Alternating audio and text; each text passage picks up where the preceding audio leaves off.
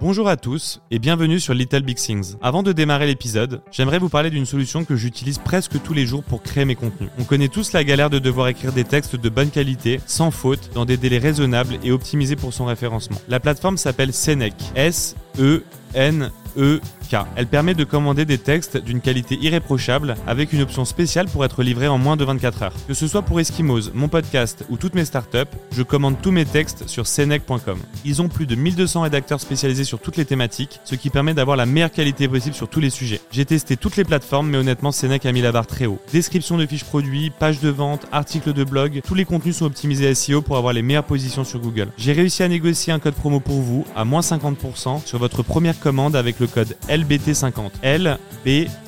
Comme Little Big Things 50. J'en profite pour vous remercier pour votre soutien inconditionnel depuis le début qui m'a permis de rentrer dans le top 10 des podcasts business les plus écoutés en France. Pensez à mettre 5 étoiles sur la plateforme où vous m'écoutez. C'est pas grand chose pour vous, mais moi ça m'aide énormément pour le référencement. Encore merci infiniment à tous. À très vite les amis et bonne écoute. À l'époque, c'était un milieu qui était vachement fermé par rapport à aujourd'hui, c'est-à-dire que tu n'avais pas beaucoup d'architectes euh, comme, euh, comme aujourd'hui que tu peux voir dans les réseaux sociaux, etc. Et je me suis dit, bon, bah, je vais lancer ma propre euh, société. Si ça marche, tant mieux. Si ça marche pas, tant pis, j'ai pas grand-chose à perdre. Comment tu gardes ton sang-froid quand il y a des aléas sur le chantier, que le client commence à te mettre la pression? Est-ce que tu le vis un peu personnellement ou tu as tellement l'habitude maintenant que ça se gère tout seul? Ouais, non, euh, non, C'est devenu facile pour ça- toi, quoi. ouais, ça me met pas de pression. ouais. Est-ce que par exemple pour un architecte qui voudrait euh, se lancer, tu aurais des conseils pour lui euh, qui démarre de zéro comme toi? Bah déjà de se démarquer, de pas faire la même chose que les autres. Pour moi, des appartements par exemple qui se vendent sur le Valois ou des amis à moi qui ont acheté, qui, achètent à 14 000 du mètre carré euh, sur le Valois, je trouve ça complètement incohérent. Alors que si tu achètes en fait dans l'ancien, tu achètes à 9-10 000 euh, du mètre carré et tu refais complètement tous tes travaux, tu as un appartement de folie qui te correspond complètement et avec des prestations qui sont beaucoup plus luxueuses. Bonjour à tous et bienvenue sur le podcast euh, Little Big Things. Aujourd'hui, j'ai la chance de recevoir euh, l'un des architectes les plus en vogue euh, de Paris, Samuel Elbilia. Salut Samuel, comment ça va? Salut Andrea, ça va très bien, merci. je suis, je suis content de te recevoir parce que c'est un podcast euh, au- initialement qui est plus, on va dire, orienté digital et tech. Et donc, du coup, les gens peuvent se demander pourquoi j'invite un architecte. Mais justement, je trouve que le métier d'architecte se renouvelle un petit peu avec les nouveaux codes, les réseaux sociaux, etc. Donc ça, c'était le point pourquoi je voulais t'avoir, parce que je trouve que tu es vraiment très bon sur le digital. Et le deuxième point, c'est aussi parce que tu t'es fait tout seul. Euh, tu t'es euh, euh, battu pendant de nombreuses années et on va dire que tu es un peu parti de rien pour aujourd'hui être devenu vraiment être au cœur un petit peu de des beaux chantiers parisiens. Donc c'est les deux ça. raisons qui m'ont fait que j'avais envie de t'inviter. Bon bah c'est parfait. Bon, comme ça on va expliquer donc du coup euh, tout ça. Exactement. Est-ce que tu peux te présenter du coup pour ceux Ouais, qui te connaissent pas encore? Alors déjà je m'appelle Samuel Elbilia, je suis architecte d'intérieur et euh, j'a- j'accompagne mes clients pour euh, bah, dans leurs différents euh, dans leurs différentes rénovations euh, dans leurs différentes rénovations pour euh, de leur appartement euh, Ok. bah, parisien et, et en dehors de Paris également. Quel âge tu as aujourd'hui J'ai 35 ans. T'as 35 ans et t'as commencé quand? J'ai commencé, j'avais en fait j'ai j'ai commencé mes études d'architecture d'intérieur en fait à 18 ans. 18 ans. À ok. 18 ans, en fait, c'était en sortant du bac, euh, en sortant du bac et, euh, et en fait de base, j'étais pas du tout destiné en fait à faire, euh, à, à être architecte d'intérieur et, euh, et en fait, je voulais un petit peu suivre le move de, de, de tous mes potes qui rentraient, euh, qui rentraient en fait en BTS immobilier. Et, euh, et donc du coup, je et en fait un jour mon père en fait vient me voir, euh, vient me voir et euh, on a une discussion. Il me dit écoute, je t'imagine bien dans l'architecture d'intérieur. Bon après, il faut savoir que mon père, il était dans les travaux. J'ai baigné un peu dans les travaux un petit peu toute ma vie, euh, toute ma vie en fait, euh, quoi, de, de- depuis euh, depuis euh, ma plus jeune enfance, Mm. euh, j'étais un petit peu dans les travaux. Et euh, il me dit ouais, je t'imagine bien dans dans, dans l'architecture. Moi, les- cette question-là, en fait, elle s'était jamais, euh, elle s'était jamais posée. Et euh, je me suis laissé un petit peu embarquer par euh, par ses paroles et euh, j'ai décidé en fait de rentrer dans des écoles dans une école d'architecture d'intérieur qui est MJM Graphic Design.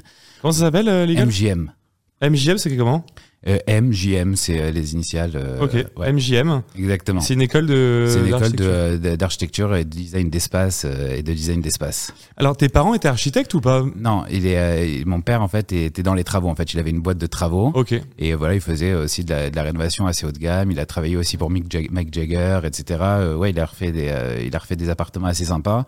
C'est vrai que quand j'étais jeune, je le suivais, euh, je le suivais dans, je le, je le suivais un petit peu dans les chantiers. Mais cette question, en fait, elle, elle s'était jamais posée en fait pour moi de devenir en fait architecte.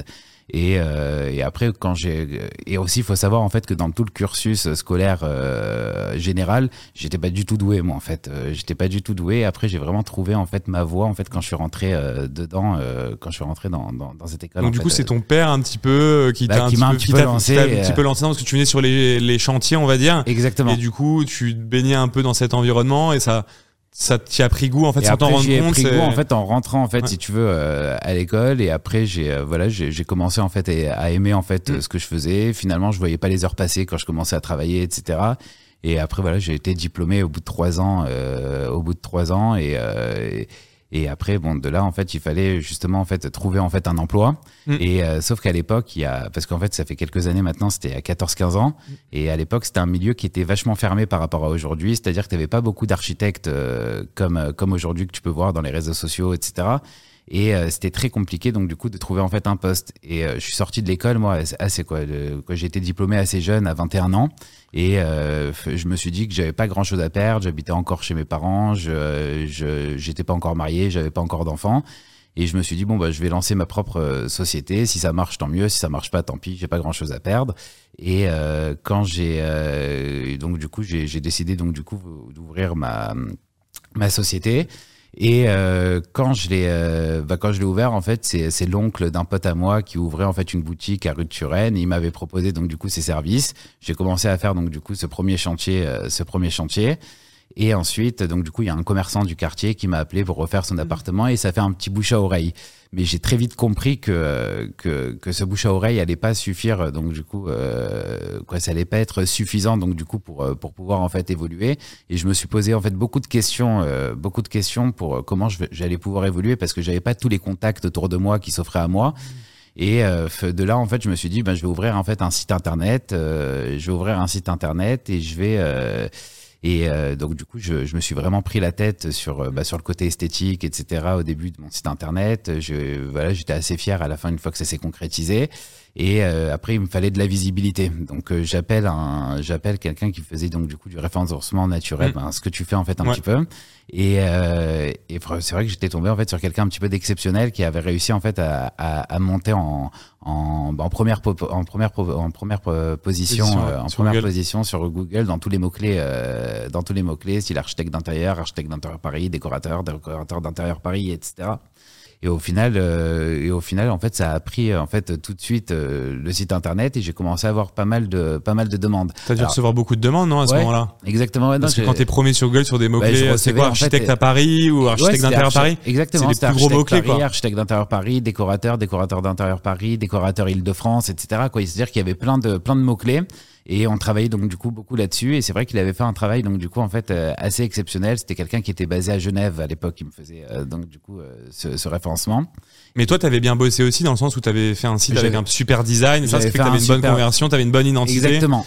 Exactement. Euh, et ça, ça a dû aider aussi parce que si t'es bah, premier mais que t'as un site horrible avec des chantiers horribles. Bah, c'est ça, c'est-à-dire qu'en fait, j'ai commencé, en fait, j'avais déjà trois, quatre réalisations en fait euh, avant, donc du coup que j'ai présenté sur mon site internet. Je me suis en fait un petit peu, euh, voilà, je, je, me suis pris la tête sur euh, sur le design du site internet pour que ce soit joli et que ce soit aussi que bah, que je me démarque aussi vis-à-vis -vis des autres qui étaient aussi bien positionnés.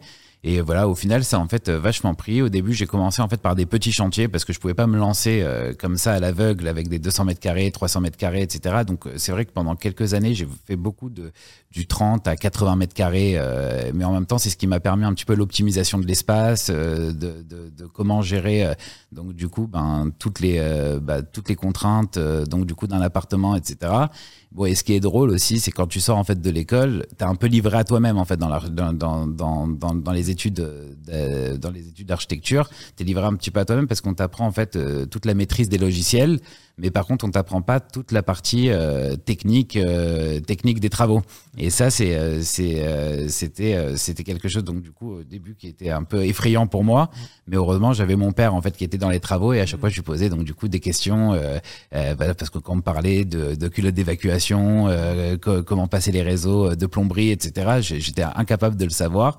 Et au final, bon, je me suis forgé au fur et à mesure en fait des, des premiers chantiers, en fait des petits chantiers que j'ai commencé pour ensuite après évoluer et, et après de, de, bien maîtriser toute la partie technique euh, voilà, d'un appartement. Est-ce que tous les architectes aujourd'hui ont justement cette expertise technique ou il y a des architectes justement qui sont euh, bons dans les design mais qui sont peut-être pas passés par toi comme toi avec des petits 30 mètres carrés à te faire les dents petit à petit pour monter? Bah, je pense Généralement, il y, a... une expertise technique qui se fait avec en même non, temps. alors dans toutes les études d'architecture, euh, en fait, tu peux pas apprendre de manière théorique toute la partie technique. Tu es obligé d'être sur le terrain. Alors après, il y a beaucoup d'architectes qui ont été, moi, c'était pas mon cas, mais qui, qui, ont un emploi en fait euh, avant chez un patron, etc., qui ont peut-être un petit peu suivi le, le, les chantiers à distance et euh, c'est euh, et donc du coup là ils peuvent apprendre. Mais moi c'est vrai que j'ai vraiment appris sur le tas, euh, sur le tas et en même temps à poser toutes les questions justement à mon père qui était dans, dans les travaux. Est-ce que tu penses pas que dans l'architecture justement la transformation digitale, elle a mis du temps à se mettre en place et c'est aussi ça pour ça pardon que je voulais t'inviter parce qu'en fait du coup toi ça t'a permis d'avoir une énorme ouverture de une énorme opportunité Ah, de marché. parce qu'en fait est-ce que les architectes sont pas un peu comme les gens dans l'immobilier un petit peu on peut dire un peu old school parfois ont eu du mal à, Bah, si. à prendre ce tournant là est-ce que toi ça n'a pas été une énorme opportunité? Parce que te positionner premier sur Google c'est pas commun tu vois. C'est- Non, c'était pas commun, mais il y a beaucoup de points justement où les architectes c'est un petit peu old school, mais ça on va on va revenir juste après en fait un petit peu de tout ce que je pense. Mais euh, c'est-à-dire que que c'est vrai que le, le côté justement en fait déjà Google en fait déjà m'a m'a donné un vrai euh, bah, un vrai pied à l'étrier en fait déjà pour euh, pour euh, pour débuter donc du coup ma euh, voilà mes euh, bah, mes chantiers etc et d'avoir en fait de bah, avoir en fait un une demande Ouais, voilà, une demande. ça d'avoir voilà, des demandes, des voilà, demandes de- entrantes de et du coup d'avoir du flow. Ouais. Et ça, franchement, Google, ça a duré vraiment quelques années. euh, quelques années, ça a duré, franchement, il y a eu un bon engouement pendant euh, 4-5 ans. euh, pendant 4-5 ans. Mais aujourd'hui, tu vois, je travaille plus du tout avec. justement on va en parler après ouais, voilà. voilà, ça c'est après parce que je sais que ça a beaucoup évolué Exactement. Combien tu pouvais recevoir de leads, certain nombre de contacts par mois quand tu étais premier sur Ah, Google franchement, quand j'étais premier sur Google, je devais recevoir à peu près 30-40 contacts euh, par mois. Après, il faut se dire que c'était pas tous les contacts et t'avais à trier, tu vois. C'est-à-dire que tu pouvais pas, euh, t'avais pas que, t'avais pas que, que euh, des fois on m'appelait pour refaire euh, un toilette, une salle de bain, etc. Bon, ça c'est des choses que voilà que, qui m'intéressaient absolument pas. Mais euh, bah, après des contacts intéressants, j'en avais à peu près une dizaine par mois.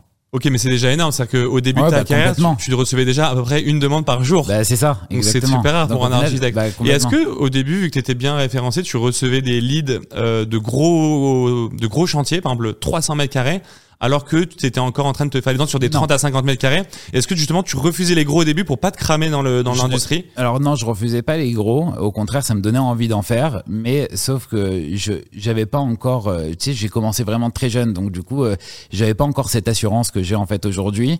Et au final, je pense qu'au début, quand je venais de commencer, même les personnes en fait ne ressentaient pas forcément peut-être l'envie au début de me confier en fait des 300 mètres carrés parce que j'étais encore tout jeune, etc. Et après voilà, c'est au fur et à mesure des années. Et c'est euh, et après voilà, comme je t'ai expliqué aussi euh, avant l'interview, c'est-à-dire qu'il y a euh, il y a aussi des rencontres clés aussi Mm. qui m'ont fait vachement en fait euh, évoluer. Moi, quand j'ai commencé, j'étais euh, quoi, il fallait que il fallait, il fallait- que je me sente aussi un petit peu plus à l'aise et j'avais décidé en fait de travailler en fait avec une décoratrice, euh, voilà, qui avait pas mal d'expérience. Et mes premiers euh, chantiers, quand j'étais justement bien placé sur Google, je me suis dit bon bah là, il faut vraiment pas que je me plante. J'ai envie d'être accompagné, j'ai besoin d'être un petit peu épaulé, euh, d'être un petit peu épaulé.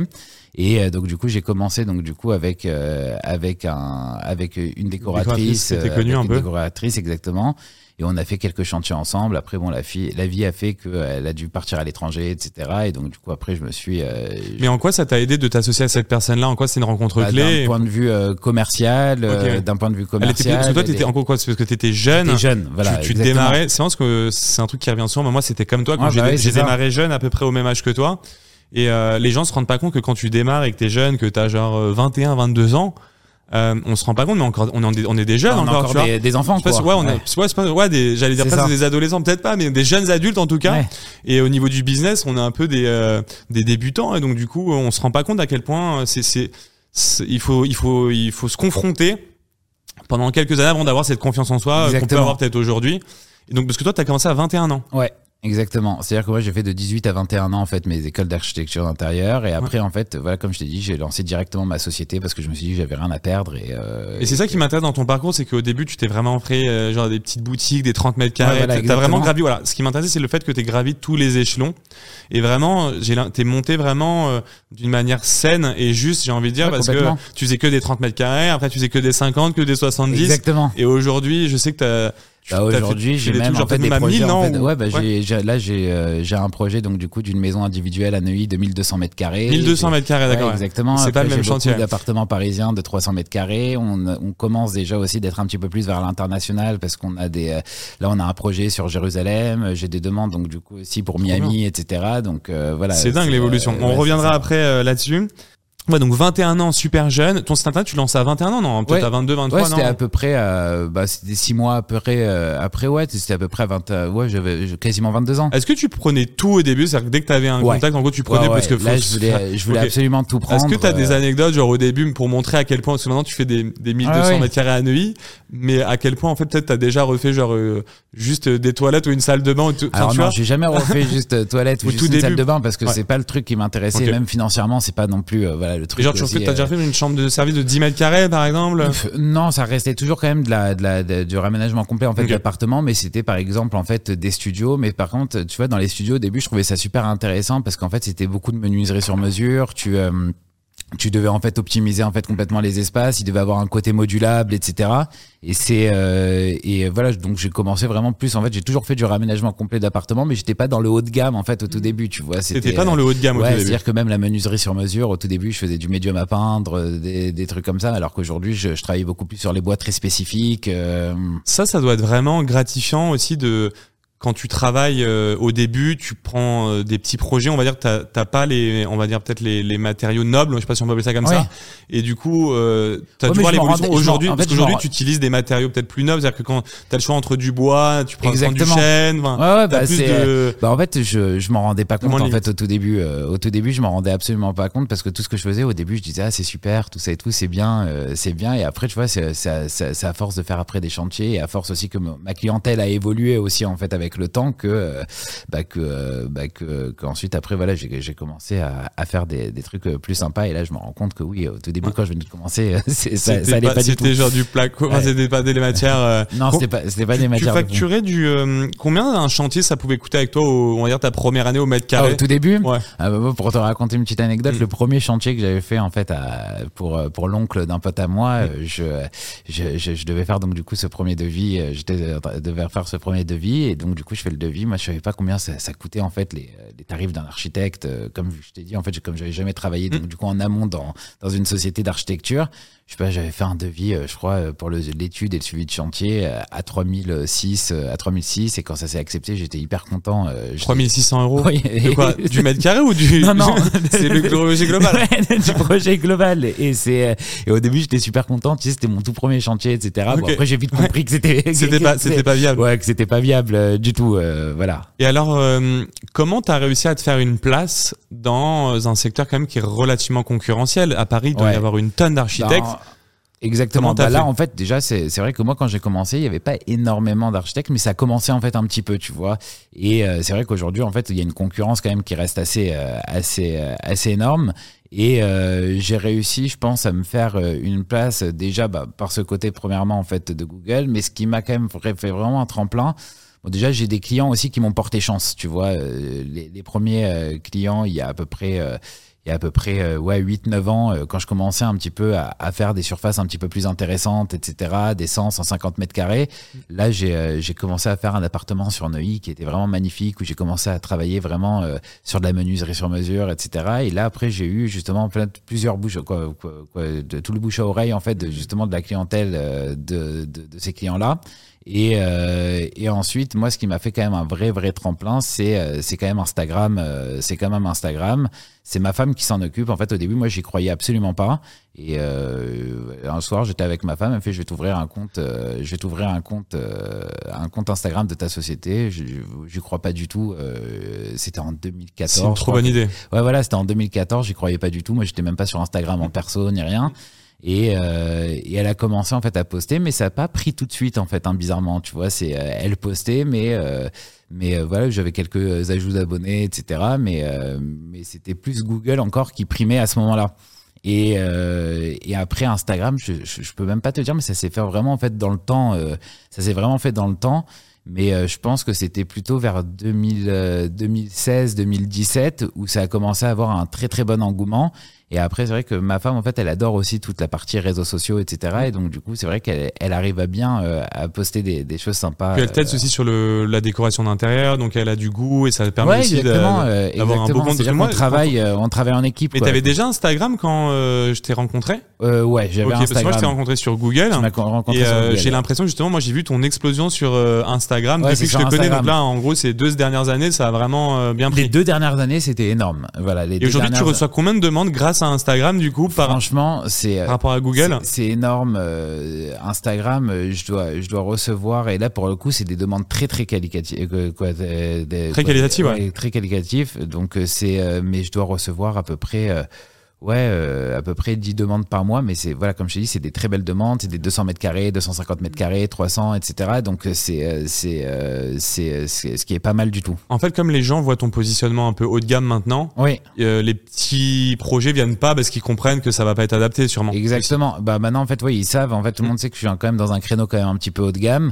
et donc du coup, c'est vrai que maintenant les contacts que j'ai, c'est c'est essentiellement quand même des voilà des, des, beaux projets, des beaux projets dans les beaux quartiers de Paris et dans les beaux quartiers de Paris. Et moi, ce que j'aime sur votre Instagram, c'est euh, le fait de voir euh, les chantiers en cours, l'avant, ouais, bah, l'après. Exactement. Euh, Mais tu vois, je trouve, que ça, je trouve, que je vois, ça s'essouffle un petit peu de montrer un petit peu les chantiers. Je trouve que maintenant, aujourd'hui, tout le monde fait un petit peu pareil. Et c'est vrai que là, on est en train de réfléchir en fait à un nouveau contenu avec ma femme, comment on peut faire un petit peu évoluer, de se différencier euh, et de se différencier. Il y a un truc que je trouve génial moi dans ton évolution aussi, c'est que hum, pour ceux du coup qui savent pas et qui te connaissent pas, tu t'appelais le nom de ta boîte s'appelait Except, Design, avant. Ouais, tu avais un super site, etc.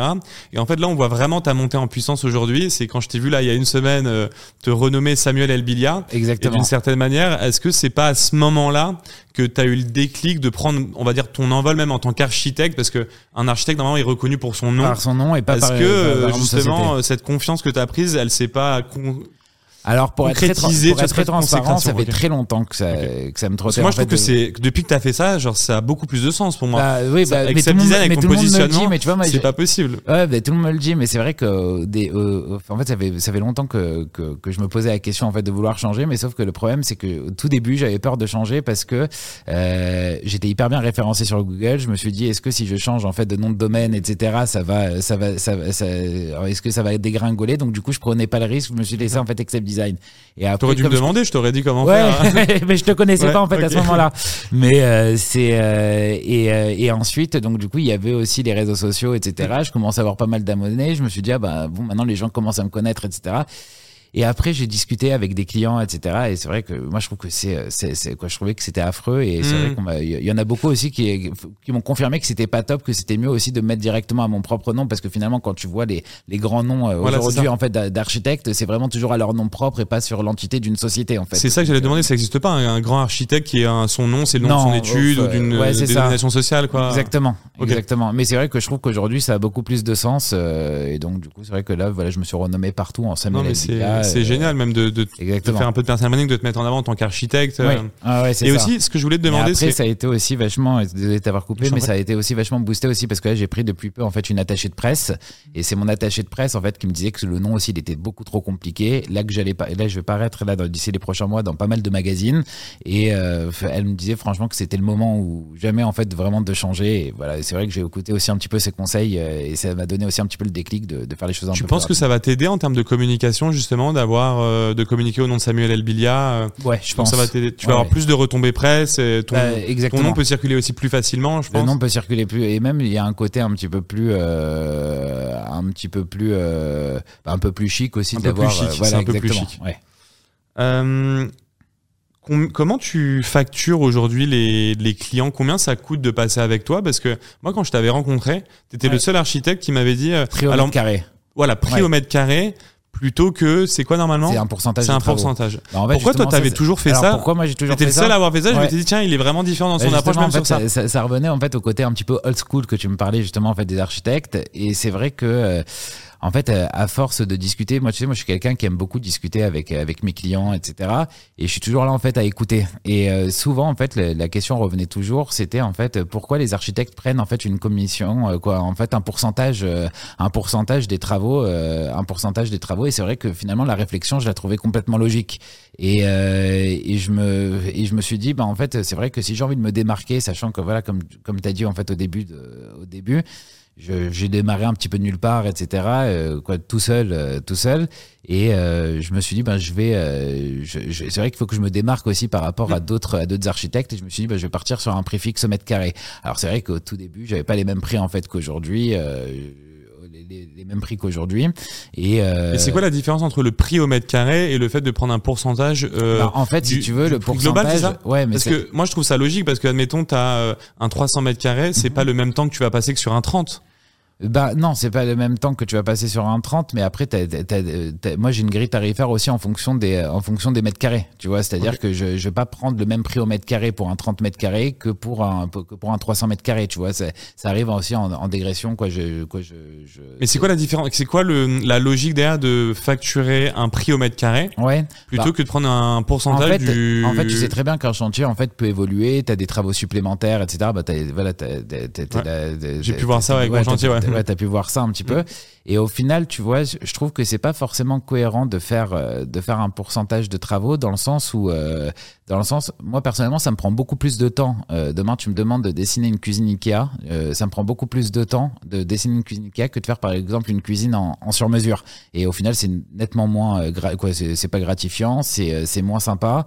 Et euh, je trouve que euh, et après, c'est vraiment plus une, une, question en fait euh, d'honnêteté vis-à-vis du client parce que finalement, que tu choisisses une céramique à 150 euros hors taxe mètre carré ou une céramique à 400 euros hors taxe mètre carré, pour moi, c'est la même charge de travail. Donc, euh, finalement, en fait, je me suis dit, c'est vrai que c'est plus logique de partir sur un prix fixe au mètre carré. Sachant que moi, je sais que je pars toujours aujourd'hui, en fait, mes, mes rénovations, elles sont à peu près, elles sont à peu près euh, aux alentours de 4-5 000 euros hors taxe euh, le mètre carré. euh, donc, du coup, pour, euh, voilà, pour les rénovations complètes, euh, les rénovations complètes d'appartements. Et aujourd'hui, mais euh, mon, pour- mon pourcentage d'honoraires, en fait, va en fonction de cette estimation-là. Maintenant, si tu décides d'aller plus ou pas, c'est, euh, voilà, c'est, euh, c'est, au final, c'est, c'est, c'est pour, euh, c'est- libre à toi quoi. exactement. Mais quand tu dis 4-5 000 euros, ça c'est euh, tout compris avec le le- l'entreprise qui va faire les travaux. Ouais, c'est l'entreprise. Non, quand j'ai détail, 4-5 c'est ça, 000 euros en 4-5 taxe 000 mètre là. carré, c'est vraiment tous les travaux de gros œuvres avec la menuiserie, les, euh, les équipements, etc.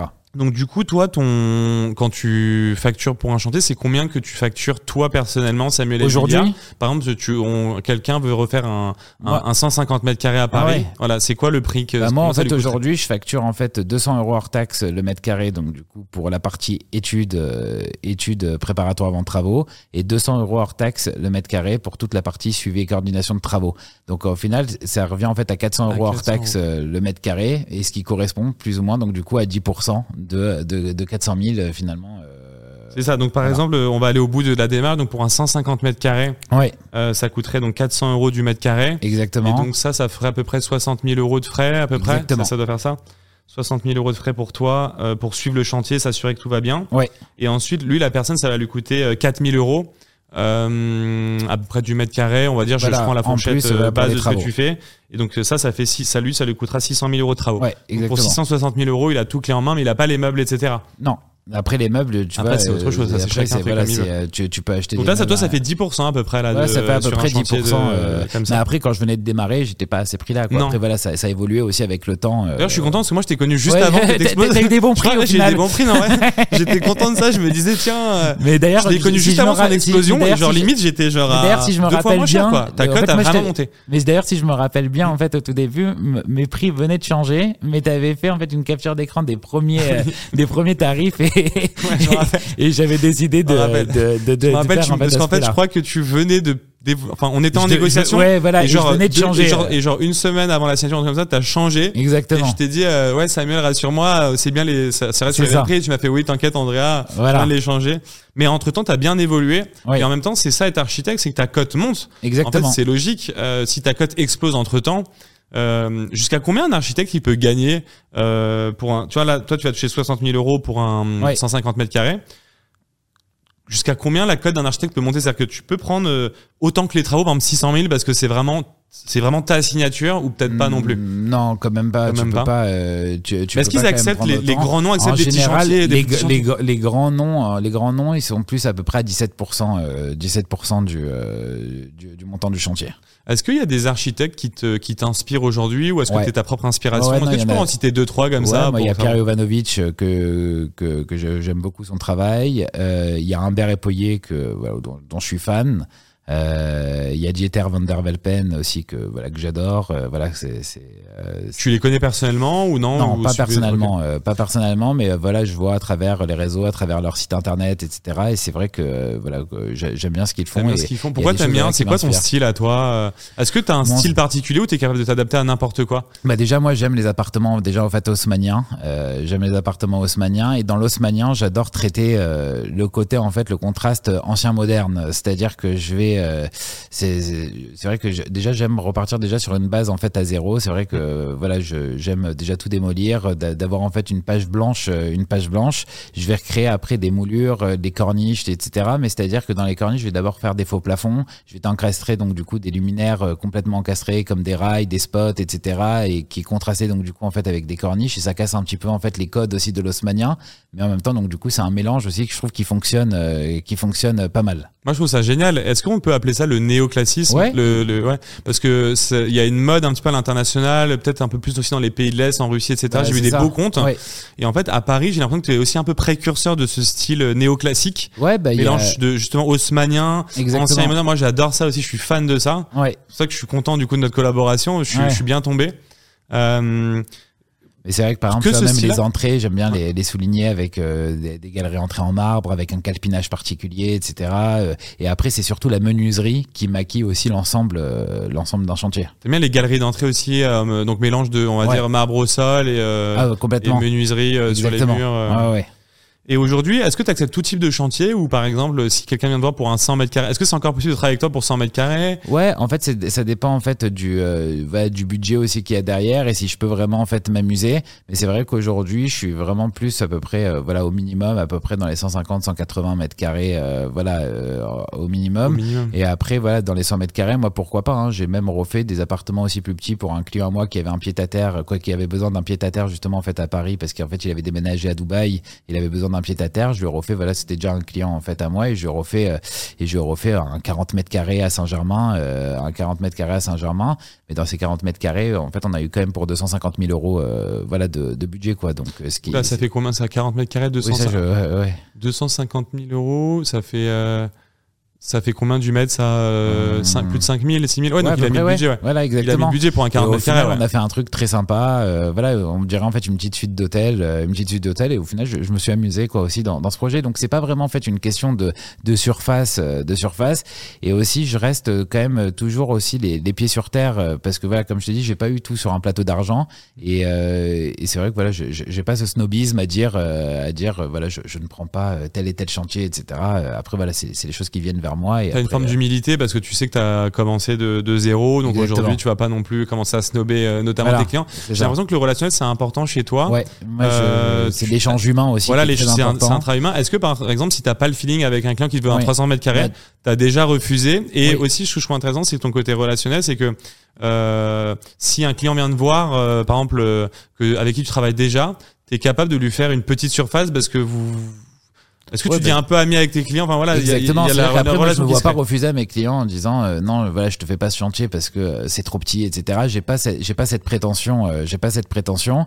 Après Et- là, c'était 5-6 000 le mètre carré aussi sur oui, 40 voilà, mètres carrés. oui, donc, euh, mais bon, après, ils connaissaient, ils, Ouais. ils connaissaient déjà un petit peu mon, mon travail, euh, ils connaissaient déjà un petit peu mon travail, mais c'est, euh, c'est, euh, c'est, bon, après, en plus, il était intéressant, en plus, ce projet, malgré Ouais, tout. ça doit être sympa ouais, de mettre effectivement Exactement. ce prix-là pour un 40 mètres carrés. Mais du coup, le relationnel, ouais, c'est important pour toi. Euh, quand tu ren- donc Le comment ça se passe quand tu rencontres un client pour Il t'appelle, tu vas quoi Tu vas prendre un café avec lui. Mais c'est vrai que si je sens pas la personne et si je sens que ça va pas bien se passer, que ça va pas bien matcher, franchement, je préfère refuser. euh, je préfère refuser. Ça t'arrive souvent ça ou pas? Non, franchement très rarement, mais ça, ça, ça a pu m'arriver. euh, Ça a pu m'arriver. En fait, si tu veux, moi, quand il y a un client qui me confie euh, un projet, la seule chose que je veux, c'est qu'en fait, qu'il y ait en fait une entière confiance, euh, une entière confiance. euh, Si euh, s'il y a déjà en fait des euh, des, euh, bah, des, des questionnements et que que- qu'il est douteux sur certaines pratiques, etc. euh, Je préfère je préfère ne pas prendre. euh, voilà, je préfère Tu veux qu'il y ait de la confiance et de la Ouais, sérénité euh, Parce après, pourquoi, pourquoi qu'il y a toujours des aussi- aléas dans un chantier? Non, pas des pas des aléas. Non, c'est en fait une question en fait parce que moi je suis vachement en fait dans les dans l'échange humain et euh, c'est il un chantier, ça dure à peu près euh, voilà, ça, ça peut durer entre un an et deux ans euh, de chantier. Et pour moi, le voilà, le feeling il doit passer dans dans les deux sens.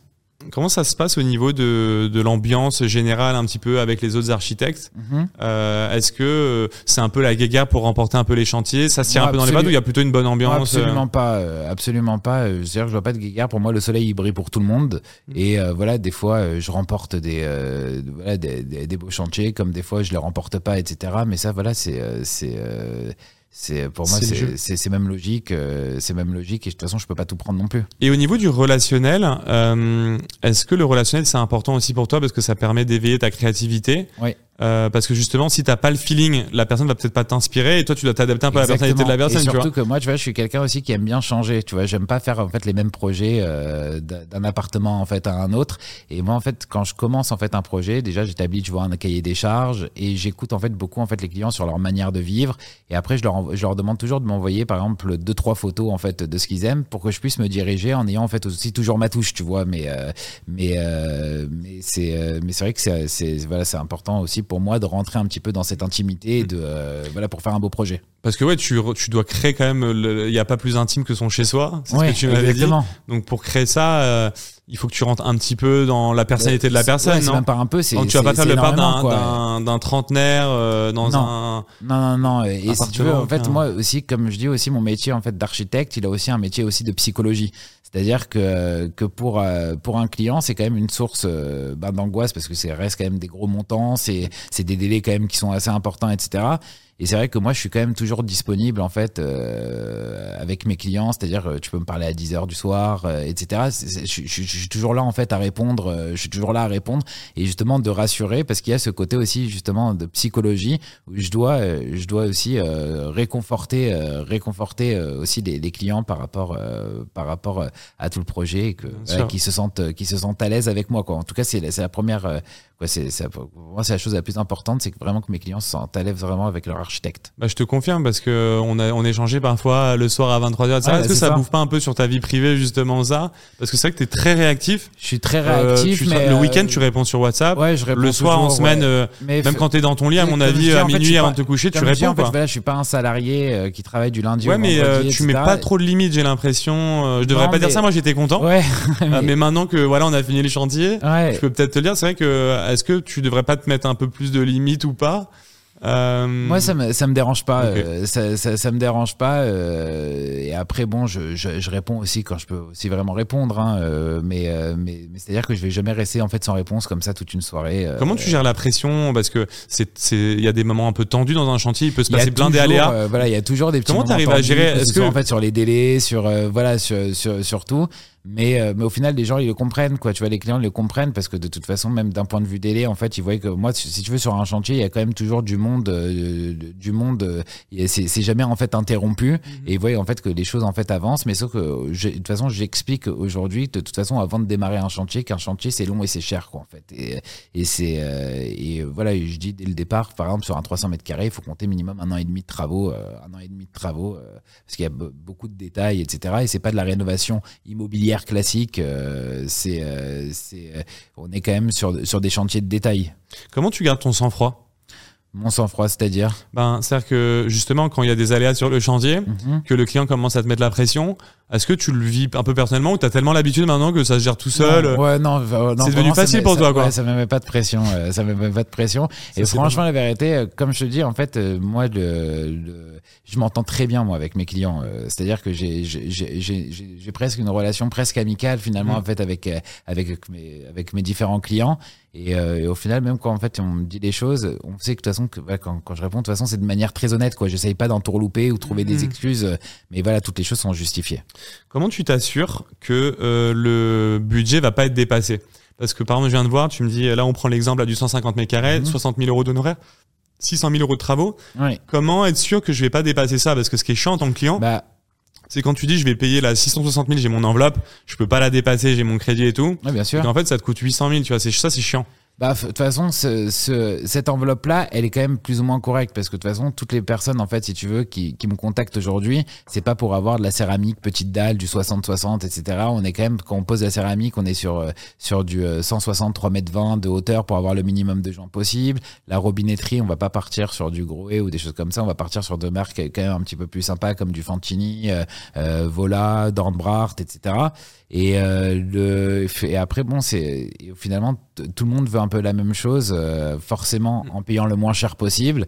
Mais, euh, mais je, dès le départ, je préfère être quand même complètement honnête. Et d'ailleurs, je suis tellement honnête que parfois j'ai raté justement en fait des projets justement parce que j'ai dit voilà, un chantier c'est à peu près dans, dans les 4-5 000 euros du mètre carré. On me dit non mais t'es malade, c'est beaucoup trop cher, etc. Et au final, un an et demi après, on m'appelle, on me dit voilà, c'était juste pour vous dire que que, euh, bah, que tu avais raison, je suis passé par un autre architecte et au final j'ai eu plein de TS et euh, des travaux supplémentaires et, et j'ai euh, j'ai voilà et finalement je suis arrivé au budget que tu m'avais annoncé initialement, tu vois. Donc au final à la fin ça me fait plaisir parce que parce que je préfère regarder finalement cette honnêteté et, et dormir, tu vois, sur mes deux oreilles le soir que que que de vouloir à tout prix de prendre un chantier et de d'aller dans le sens du client pour lui faire plaisir et qu'au final c'est au, au, final c'est voilà, ça, ça, colle pas quoi. Parce qu'il y a rien de plus frustrant aussi de commencer, je t'ai dit, avec un budget, d'avoir des TS. Donc TS, ouais, c'est bah, travaux supplémentaires. Ouais, donc toi, tu préfères avec cash dire directement, ça va te coûter tant qu'il t'a faire peur et en éloigner. Exactement. Que sous-estimer et après refacturer et frustrer le client et, et tuer exactement. la relation. Et après, il faut dire aussi une chose, c'est que dans les travaux, il n'y a pas de limite. Hein. C'est-à-dire que, que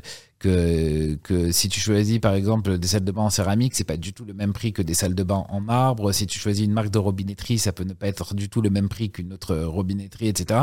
Donc c'est aussi une question aussi de choix du client et des envies du client. Et comment tu t'assures justement d'encadrer ça euh, D'encadrer ça Comment tu t'assures de d'être sûr de, de donner un budget et de le respecter?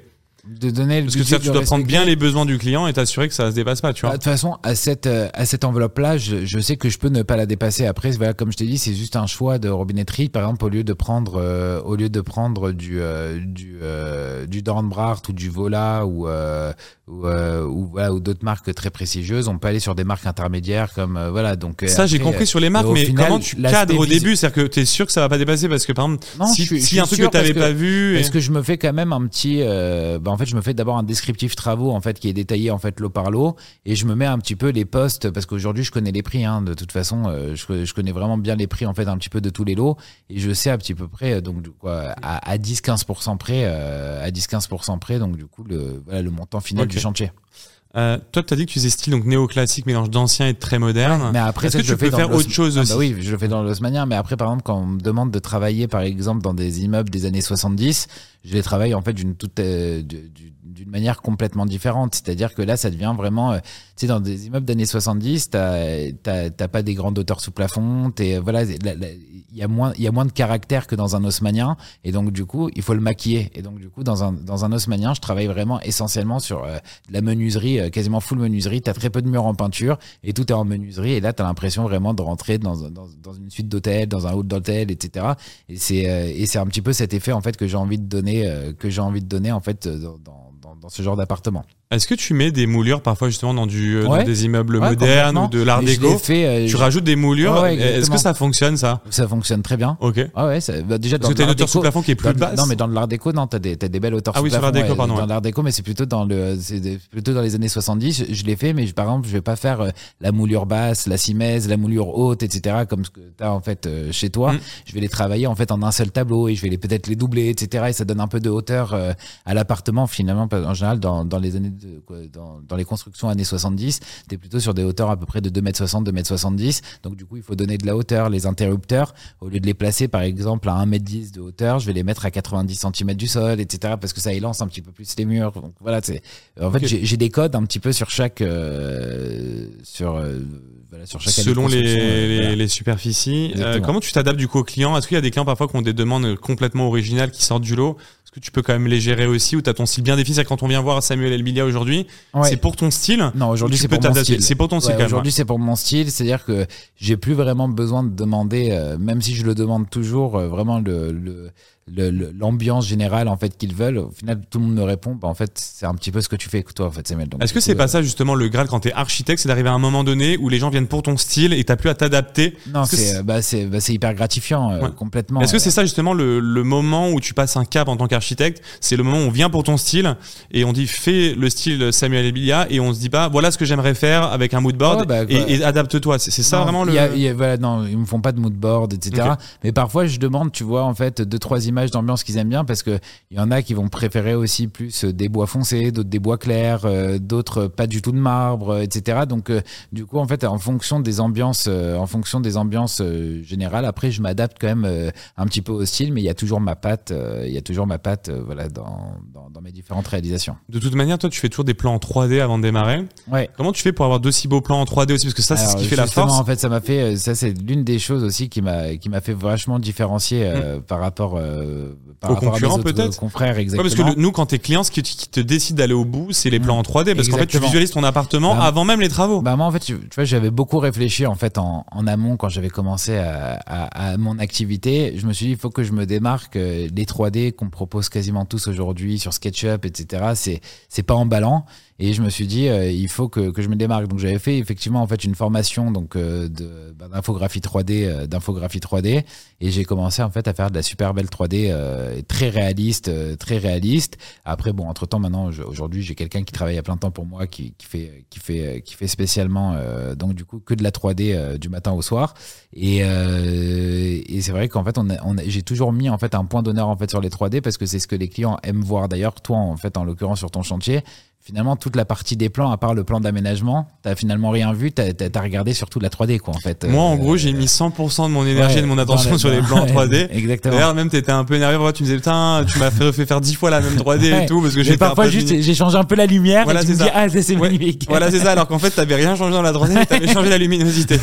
C'est ça. euh, mais ça c'est le piège de la 3D aussi c'est le piège de la 3D mais en même temps euh, bah moi une fois que j'ai la 3D voilà tu sais ce que j'attends donc d'une certaine manière j'ai plus besoin de te de trop d'interagir avec toi. Enfin, moi, c'était comme ça que j'ai visualisé ah le truc. Alors, je sais finalement, t'attendais les 3D et tu. Ouais, c'est les 3D le plus important. Tu vois, tu vois ton appart et, ça, c'est génial. Et ce qui est génial, moi, ce qui m'impressionne le plus, c'est dans ton entrée, par exemple. C'est vrai que je trouve que le, le, avant 3D euh, et réalité, il est impressionnant parce qu'en fait, la, 3D réalité, c'est exactement la même chose. Quoi. Ouais, ça, je m'amuse à regarder euh, les, deux et c'est vrai que c'est assez bluffant. C'est impressionnant.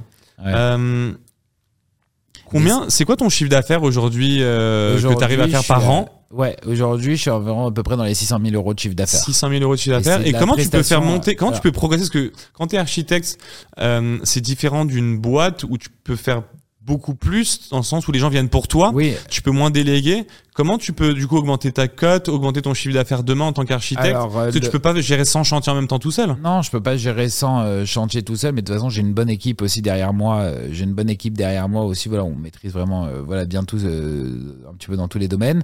Mais comment je peux augmenter mon chiffre d'affaires? Je pense que c'est bah, c'est à force aussi d'avoir un petit peu des plus gros projets, etc. Et après il faut que je crée aussi ma propre ligne que j'ai commencé d'ailleurs à faire aussi de mobilier, de commencer à le revendre aussi à, à, mes clients et de le proposer donc du coup à mes clients. Et euh, voilà. Et là c'est en ah, cours euh, c'est en cours de ah je savais pas ça. Ok tu as lancé une ligne aussi euh, avec tes propres meubles exactement. Et après de les intégrer en fait et exclusivement en fait quoi je cherche pas à faire un magasin ou une boutique mais c'est vraiment de les proposer en fait à ma clientèle quand je réalise les, les les, réalisations. Euh, des petites touches en gros, euh, des petites bah, touches personnelles qui vont avec ce que tu fais. Une table basse, une, console, etc. Et je trouve que voilà, ça peut, ça, ça peut être intéressant. Et j'ai, j'ai, j'ai lié un petit peu de l'ébénisterie avec du marbre, etc. Et là, il ouais, y a des trucs intéressants. Et là, je commence à lancer les prototypes. Comment tu fais monter ta cote au fur et à mesure? Est-ce que c'est vraiment du bouche à oreille essentiellement Le bouche à oreille, il est énorme. Mais comme je t'ai dit, le bouche à oreille, euh, en fait, pour revenir à Instagram, tu vois, le, bouche à oreille, en fait, c'est un bouche à oreille aussi euh, euh, virtuel, en fait. C'est-à-dire que quand tu t'ajoutes en fait à moi, tu vois les, les, les, abonnés, les abonnés en fait avec qui ils sont un, ami en commun, etc. Donc du coup, les personnes appellent. Est-ce que tu connais cet architecte? Ah oui, je le suis depuis longtemps. C'est génial ce qu'il fait, etc. Donc au final, à la fin, ça devient en fait un bouche à oreille virtuel et c'est vrai que c'est top et c'est vrai que maintenant euh, avec les nombreuses réalisations aussi que j'ai derrière aussi quand je refais en fait un appartement ben, j'ai beaucoup d'amis de, de clients qui euh, voilà qui, qui m'appellent et qui voilà pour refaire en fait leur appartement parce qu'ils ont vu un petit peu ma réalisation en vrai. Est-ce que limite aujourd'hui c'est euh, le bouche à oreille versus ce que tu arrives à capter en ligne Mhm. C'est proportionnellement comment ça évolue? Parce qu'au début c'était peut-être 100% en ligne. Est-ce que tu n'avais pas de 100 réseau en fait, Et maintenant est-ce que c'est genre euh, 90% réseau au, tu vois? au début, c'était 100%, euh, 100% en, en ligne. Après, c'était 100%, donc du coup, euh, quoi, 90%, je vais dire, en fait, Instagram et 10% de bouche à oreille. Ok.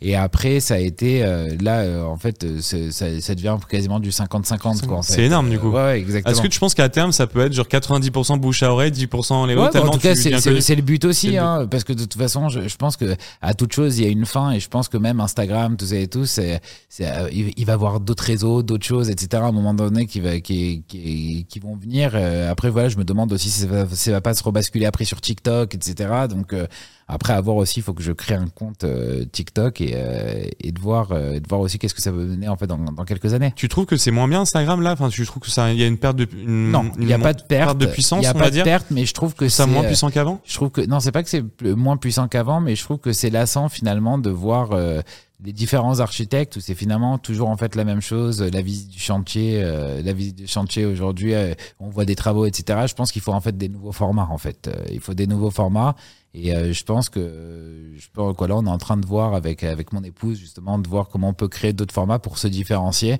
et ne pas être euh, finalement comme tout le monde fait en fait aujourd'hui quoi. Mais c'est ça qui est dingue, c'est que depuis le début, quand même, tu es dans cette recherche de ce qu'on appelle disrupter un peu ce secteur-là. Ouais, c'est-à-dire que tu essaies exactement. toujours de trouver des nouvelles idées pour Bah, te différencier. Bah, Oui, mais c'est génial parce que c'est comme ça que tu t'es fait ton, Ouais. ta place aussi. Exactement. Et euh, tu vois, tu étais sur Google, aujourd'hui tu es sur Instagram, et là tu essaies Ouais. encore de te renouveler. Ouais. Euh, Est-ce que c'est pas ça ta force aussi finalement par rapport à tes concurrents C'est que tu t'adaptes aussi aux nouveaux codes aussi Bah, peut-être, ouais. Bah, Euh, et aujourd'hui, le business fonctionne par le digital. Donc, bah, de toute euh, façon, oui, c'est le digital hein, ouais. aujourd'hui. Est-ce euh, qu'il n'y a c'est- pas des architectes qui sont en train de, euh, j'allais utiliser le terme mourir, c'est un peu euh, péjoratif, mais qui, Ouais. qui, qui Bah, façon, disparaissent petit à petit parce qu'ils les s'adaptent pas, ouais. Bah, aujourd'hui, t'es pas Il y en a ou pas bah, Aujourd'hui, t'es pas sur les réseaux, tu t'essouffles. Hein, Mais il y en a selon toi ou pas des architectes qui étaient euh, connus et que tu vois moins Ouais, il y en a que je vois moins, ouais. Ok. Ouais, ouais, il y en a que je vois moins, euh, ouais, largement. euh, mais, euh, mais et c'est pour ça que je trouve que c'est hyper important quand même de, de poster de manière assez régulière parce que ça permet en fait aux gens de ne pas t'oublier et d'avoir en fait toujours un petit lien en fait avec toi, quoi, en fait. Euh, Est-ce que tu as refait ton site internet récemment? Parce que tu t'es passé de Excel Design à Samuel Elbilia. Non, j'ai juste Est-ce que ton site aussi va euh, être refait en mode pareil dans un truc plus premium pour Bah, adapter ta communication à ce que tu es aujourd'hui? Bizarrement, j'attache beaucoup moins d'importance aujourd'hui en fait à mon site internet parce qu'aujourd'hui même quand, on me- quand, quand on me demande en fait mes coordonnées, en fait on me demande pas mon site internet, on me demande mon Instagram.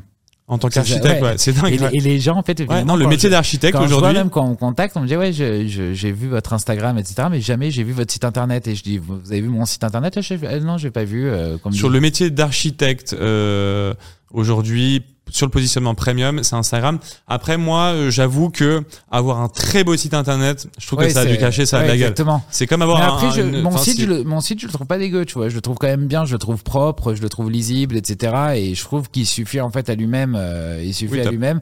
En fait, c'est c'est c'est plus un portfolio finalement, tu vois. Le, le, le- et le plus important, c'est que ce soit euh, facile en fait quand tu rentres dans le site internet de voir tout de suite les réalisations, etc. Que ce soit simple et que tu rentres pas dans des trucs compliqués avec plein d'écriture, etc. Ou finalement que personne ne lit. Est-ce que tu utilises Pinterest aujourd'hui ou pas? Parce qu'on sait que dans la décoration, ça marche super bien. Alors Et Pinterest, si tu euh, l'utilises pas, ce serait dommage. Enfin, serait bien moi, je d'utiliser plus. moi, je, l'u- moi, je l'utilise, mais pour mes, euh, mes inspirations aussi, euh, parce que mes inspirations, en fait, elles vont aussi euh, par les- via les réseaux sociaux comme Instagram, Pinterest, etc. Bon, après, elles vont aussi au-delà, jusqu'au voyage, jusqu'à voilà plein de choses, les hôtels que je fais, les hôtels que je fais.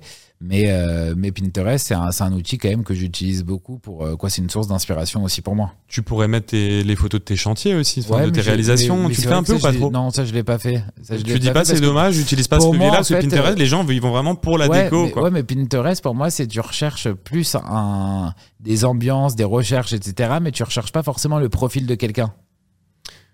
Non, je suis d'accord. Ouais. Mais euh, si demain je tombe sur une super inspiration Ouais. et que je vois que c'est le profil de Samuel Elia qui est architecte et je recherche un architecte à ce moment-là, je pourrais, euh, tu vois, Ouais, tu te pourrais contacter. Ouais, je pourrais, ouais. euh, ouais, ouais, bah, j'ai- Bon, c'est un petit tips que je te partage, Ouais, mais exactement. ouais, je pense qu'en tant qu'architecte, Pinterest peut être aussi un bon levier. euh, Ouais, bah, bien sûr. Bah, de toute façon, c'est euh, c'est c'est la référence finalement de, bah, de tout ce qui est architecture, etc. En fait, en termes de recherche. hein. donc, effectivement, c'est c'est c'est bien. Et t'es sur TikTok aussi ou pas alors? Euh, ouais, ma femme, elle a ouvert le compte TikTok. Alors, Ça après, moi, marche? je t'avoue que je sais pas du tout l'utiliser. Euh, même d'ouvrir TikTok, Mm. je voilà, j'arrive pas à l'utiliser.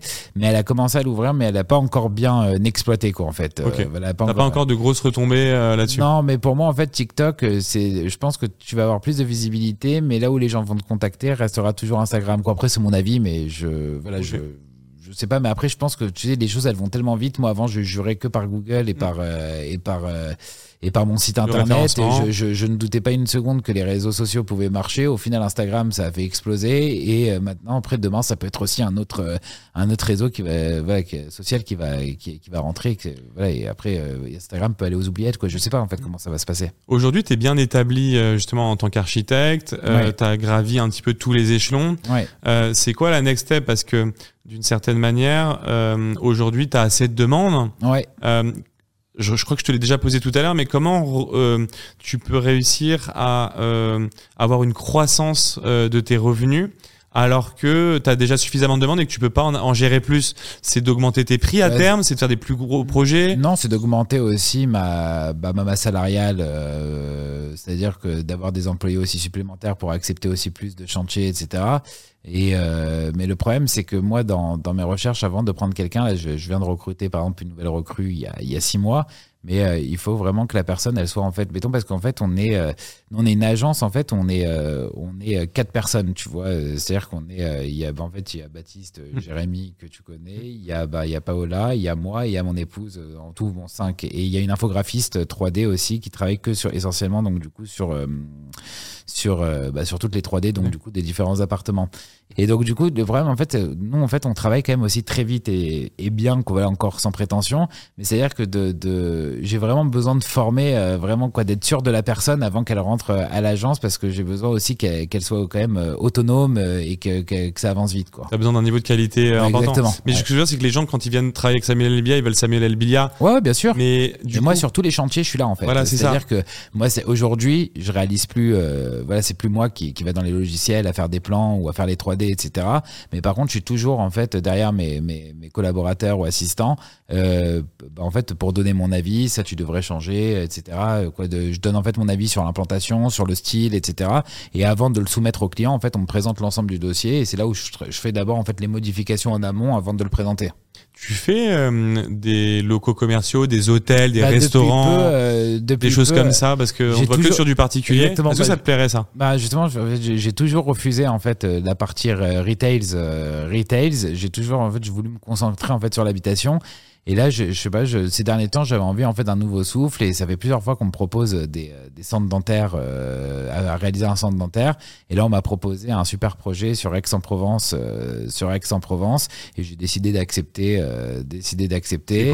Euh, c'est bah, c'est un gros centre dentaire centre. euh, qui fait euh, donc du coup euh, 600 mètres carrés euh, qui fait 600 mètres carrés et, euh, et là on doit refaire donc du coup en plusieurs cabinets mais une version très haut de gamme euh, très sympa et en plus de ça je trouve c'est sympa d'aller un peu dans le sud euh, voilà Sympa. Et de faire des restaurants euh, des, avec des ambiances, aller vraiment sur Bah social, ouais, vois, fait, les euh, grands architectes. alors euh, tu vois restaurant par ça exemple, tu vois, il y a des, plein de restaurants Ouais, qui sont euh, signés Philippe Alors, Stark. euh, Exactement, mais tu vois, par exemple, restaurant, c'est pas le truc qui m'emballe particulièrement euh, bizarrement, mais par exemple, c'est plus. euh, Pourtant, tu peux te lâcher au niveau déco, je trouve, sur Ouais, restaurant. complètement. Mais euh, mais c'est pas euh, c'est pas ça qui m'emballe le plus. Par contre, tu vois, bureau aujourd'hui, je suis pas contre euh, le euh, parce que euh, à partir du moment où c'est des bureaux, tu vois, un petit peu sexy, des des, des choses un peu sympas. Le voilà centre dentaire, je trouve que ça peut être aussi très sympa. Et en plus de ça, il y a un marché aussi qui peut qui peut être très, très intéressant aussi dans dans cette partie-là. Et euh, mais par contre, voilà, ce qui me ferait rêver, c'est plutôt en fait un hôtel, des choses comme ça. Un hôtel, un bel hôtel, ça, ça plairait ça c'est quelque chose. Tu pourrais, ça fait combien de mètres carrés un bel, un bel hôtel bien placé, ça peut aller de jusqu'à tout, combien hein. tu sais, tu peux avoir les petits immeubles en petit hôtel.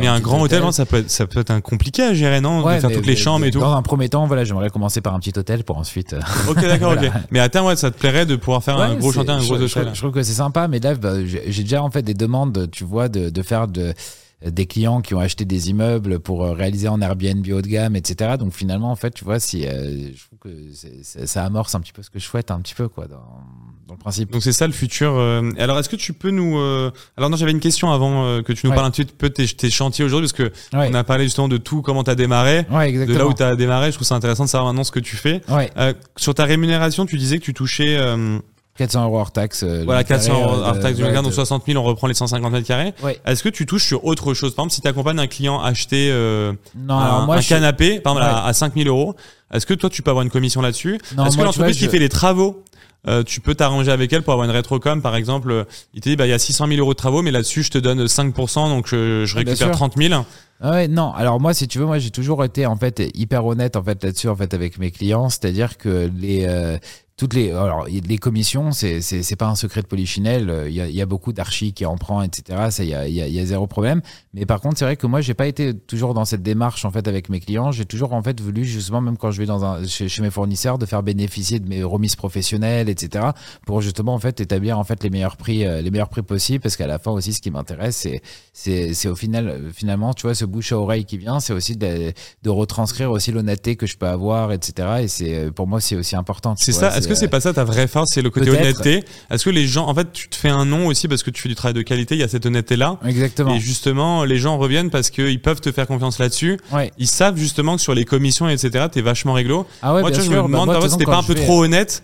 Parce que Ouais, des tu bah, pourrais prendre. Enfin, Ouais, tu bah, vois, euh, j'ai l'impression que t'es un peu trop honnête parfois, mais ouais c'est ta parfois force. ouais bah c'est ça mais euh, je, je- Parce que tu pourrais gagner préfère- plus en réalité de prendre un petit peu, quoi. ouais bien sûr mais je préfère Pourquoi tu euh, prends pas un peu genre 2-3% sur les travaux ou... je sais pas la vérité je- Parce que les, quand tu donnes un, en, en vrai, quand tu donnes un chantier, euh, parce qu'aujourd'hui tu as accès au plus beau chantier euh, parisien, bien sûr quand tu viens le donner à une entreprise de travaux, tu lui apportes un super client. ouais Euh, rien que pour ça, il pourrait te redonner une petite partie, mais non, toi t'es super ouais c'était c'est c'est pas franchement mon objectif euh, premier. Après c'est vrai hein, je peux je peux faire exploser mon chiffre d'affaires euh, en, partant là-dessus en prenant justement des 10% etc euh, à droite à gauche. Mais c'est vrai que c'est pas mon pas forcément mon intention en fait première. Moi l'idée c'est que vraiment que tout le déroulement en fait se passe bien avec le client d'avoir donc du coup cette honnêteté. Et au final cette honnêteté pour moi en fait elle paye dans le sens où dans le sens où bah, finalement tout le monde me recommande etc et que ce soit par mon travail ou que ce soit par mon honnêteté et voilà quoi je je veux pas avoir le voilà ce, ce, ce sentiment de devoir prendre pour prendre etc Euh, voilà je moi je m'amuse aussi dans mon métier euh, c'est pas euh, voilà je- sais, mais c'est pas une pratique de marché, non En réalité, il y a plus d'architectes qui prennent des rétrocommissions que ouais il y en a pas mal quand même qui prennent hein. En général, ils prennent il y en a pas mal qui prennent ouais exactement bah il y en a beaucoup euh, Ok, oui, donc toi, tu fais prennent. différence sur l'autre, et de différencier aussi parce que tu faisais prix au mètre carré, pas, pas Exactement. pourcentage du, exactement du- de l'enveloppe globale. Tu prends pas de rétrocommission non sur tes plans professionnels ou sur l'entreprise de travaux. Donc, tu as une approche euh, vraiment Exactement. euh, différente de ce point de vue-là. Ouais. Bah après, il y en a d'autres aussi qui travaillent aussi comme moi, quoi. Donc ça, ça dépend. Ah, il y en a quand même aussi Oui, il y en a. Bah, pas tout le monde. euh, si c'était une, une, une, une pratique euh, complètement euh, complètement banale, euh, dans ce cas-là, oui, j'aurais pris. La question se pose pas la question, mais c'est c'est après c'est vrai que moi en fait je me mets toujours en fait un petit peu à la place du client. Moi, j'aurais pas forcément apprécié, euh, voilà que qu'à côté on, on prenne euh, qu'on prenne euh, voilà sur euh, sur. C'est choses, marque de fabrique, quoi. Exactement. Parce que j'aurais l'impression de surpayer, quoi, en fait.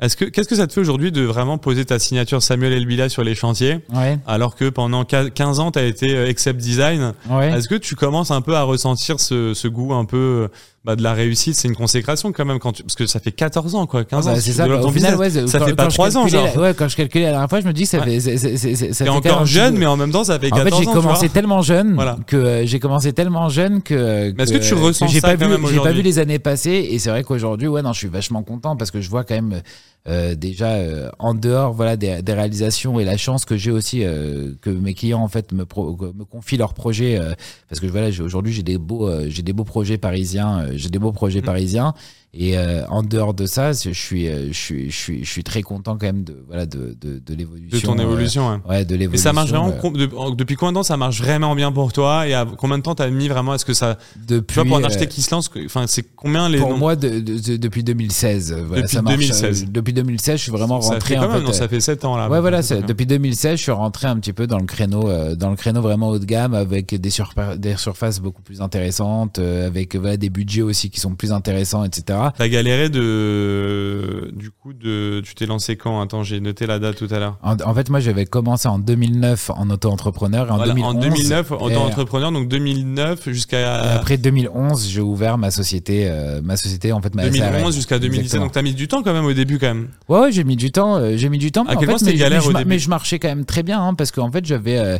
tu sais, c'était des chantiers faciles, donc du coup, j'avais aussi une charge de travail aussi. euh, C'est-à-dire que j'avais pas mal de chantiers, j'avais pas encore de salariés, j'avais pas tout ça, donc du coup, je vivais quand même euh, complètement bien, euh, complètement bien. Et après, c'est en évoluant, en prenant justement des salariés, etc., que j'ai réussi aussi à grandir parce que je, euh, pour moi, en fait, la, la, la Alors après, bon, pour moi, c'est prétentieux de dire la réussite euh, d'aujourd'hui, mais c'est-à-dire que le, le- bah, mon évolution, en fait, elle est, elle est, elle, elle est méritée aussi, mais à travers aussi mes collaborateurs qui travaillent avec moi. C'est-à-dire que voilà, on- on- moi, pour moi, c'est un travail d'équipe, et voilà, ça, je l'oublie pas aussi. euh, Ouais, vous êtes une équipe maintenant c'est- et c'est une équipe aussi et avec qui j'ai j'ai entièrement confiance, où ça fait des années qu'ils travaillent avec moi, etc. Et c'est euh, et pour moi, voilà, je, je, je leur dois aussi cette évolution. euh, je leur dois aussi cette évolution. C'est sympa. Euh, c'est quoi les beaux chantiers aujourd'hui que tu fais Bah, Euh, comme je que t'ai tu peux- parlé, là, de- le, le plus sympa, c'est quoi le plus sympa C'est-à-dire que le, le plus impressionnant, j'ai envie de te dire, c'est le 1200 mètres carrés en fait à Neuilly en hôtel particulier. Ça, c'est un hôtel particulier euh, où ouais. Tu rases tout et tu reconstruis même les fondations Alors, ou non C'est tu gardes Non, les non, fondations. Non, euh, non, non, il y a 500 mètres carrés d'extension. euh, on fait 500 mètres carrés d'extension. Il y a un architecte des PLG en fait qui s'occupe justement de toute cette partie, euh, de toute cette partie extension. Et moi, en fait, j'interviens sur toute la partie, euh, sur toute la partie intérieure. Mais c'est vraiment un projet qui est super sympa parce que même, euh, en fait, c'est hyper atypique parce que même rien que la suite master, en fait, elle fait 250 mètres carrés.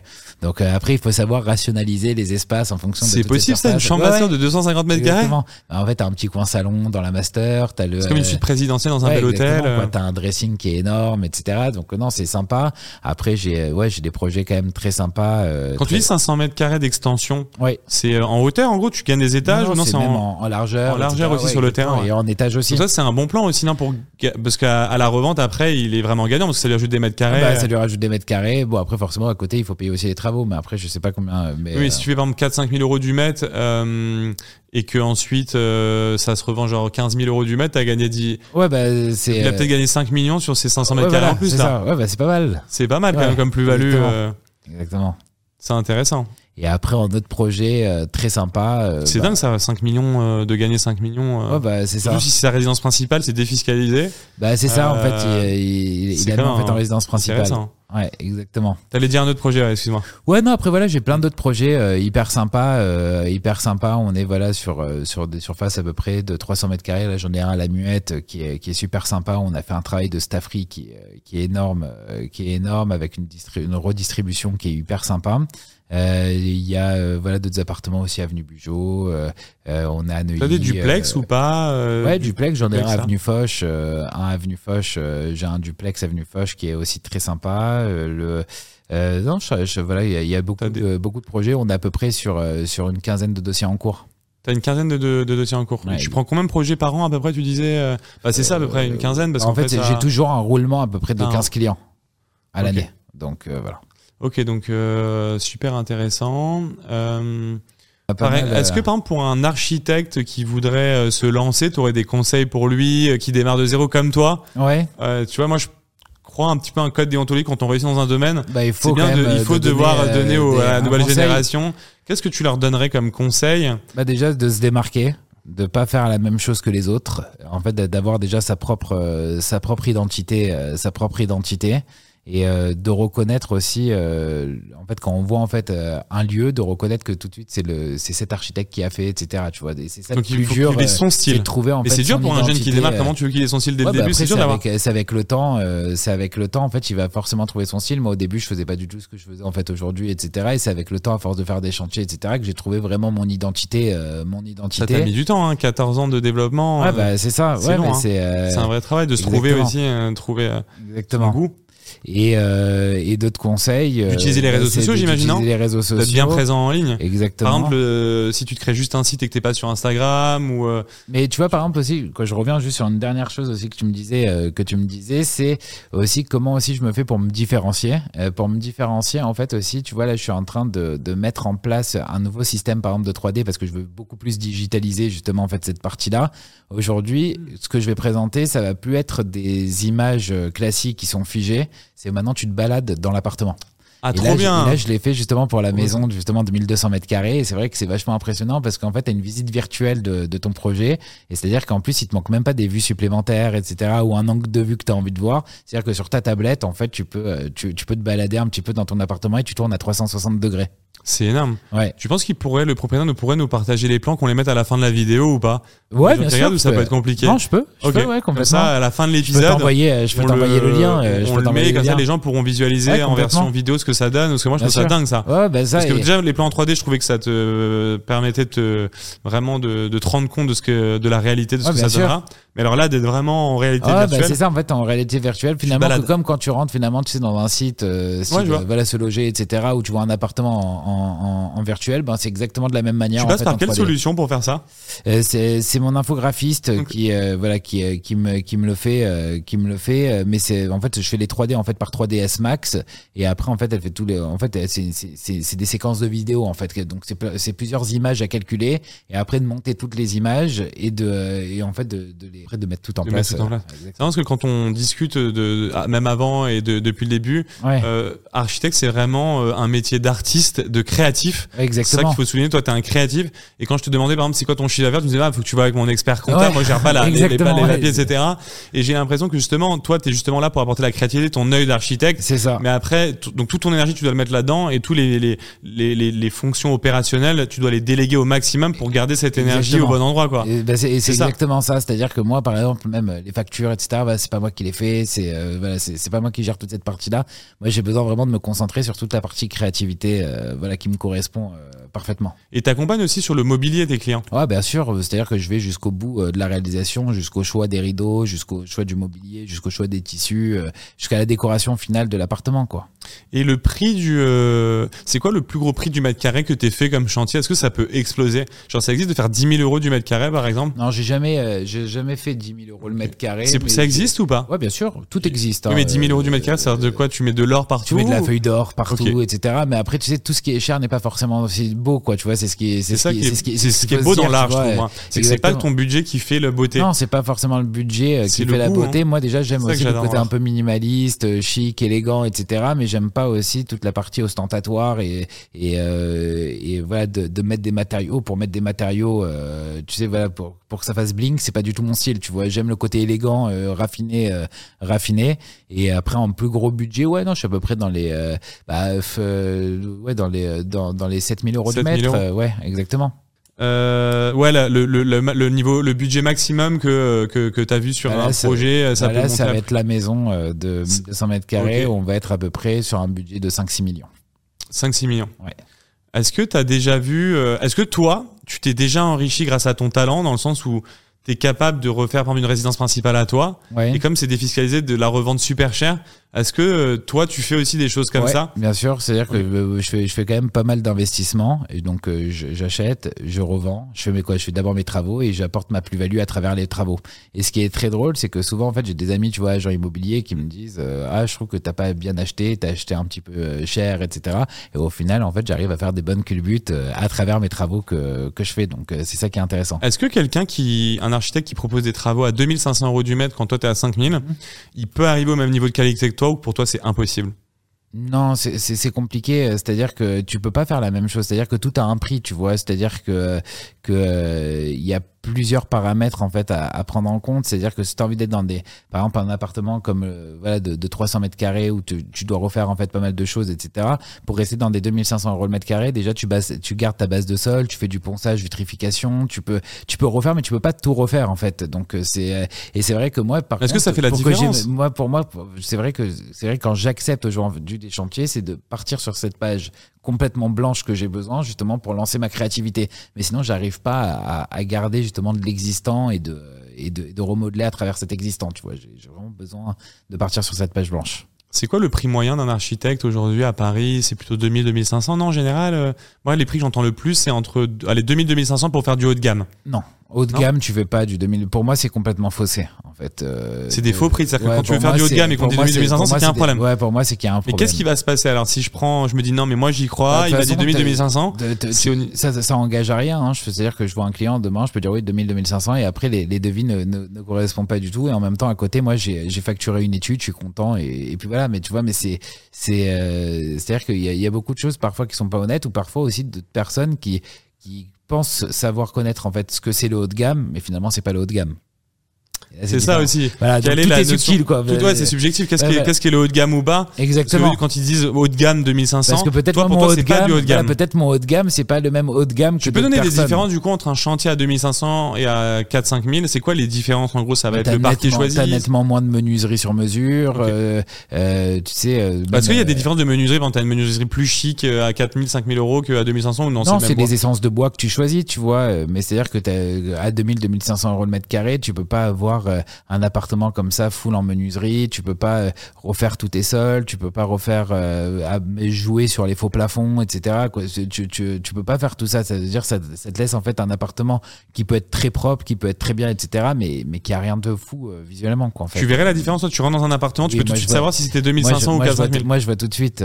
moi, je vois tout de suite. C'est quoi ce niveau de finition aussi Je vais te dire honnête, hein, moi, je suis tellement passé un petit peu par toutes les étapes du début jusqu'à la fin qu'à l'époque, moi, il y a encore euh, quelques années, je faisais des chantiers à 2000, 2500 euros et pour moi, c'était haut de gamme à cette époque-là, en fait, quand je les faisais. Aujourd'hui, euh, aujourd'hui, ça ne l'est plus du tout parce que, parce que ma vision, elle a changé. Tu pourrais pas travailler à ce prix-là. T'arriverais plus aujourd'hui. C'est que ce que tu proposes comme prestation, si on te donnait un budget de 2500 euros par mois, tu serais trop limité, tu n'y arriverais pas. Non, je, je, je, dis tout de suite que j'y arriverai pas. Pourquoi tu n'y arriverais pas? Parce que ça J'y arriverais pas parce que. T'aurais pas accès aux bons matériaux pour arriver non, au, à parce ton style. Aujourd'hui, en fait, quand on m'appelle, on connaît, en fait, on, on sait ce que je fais.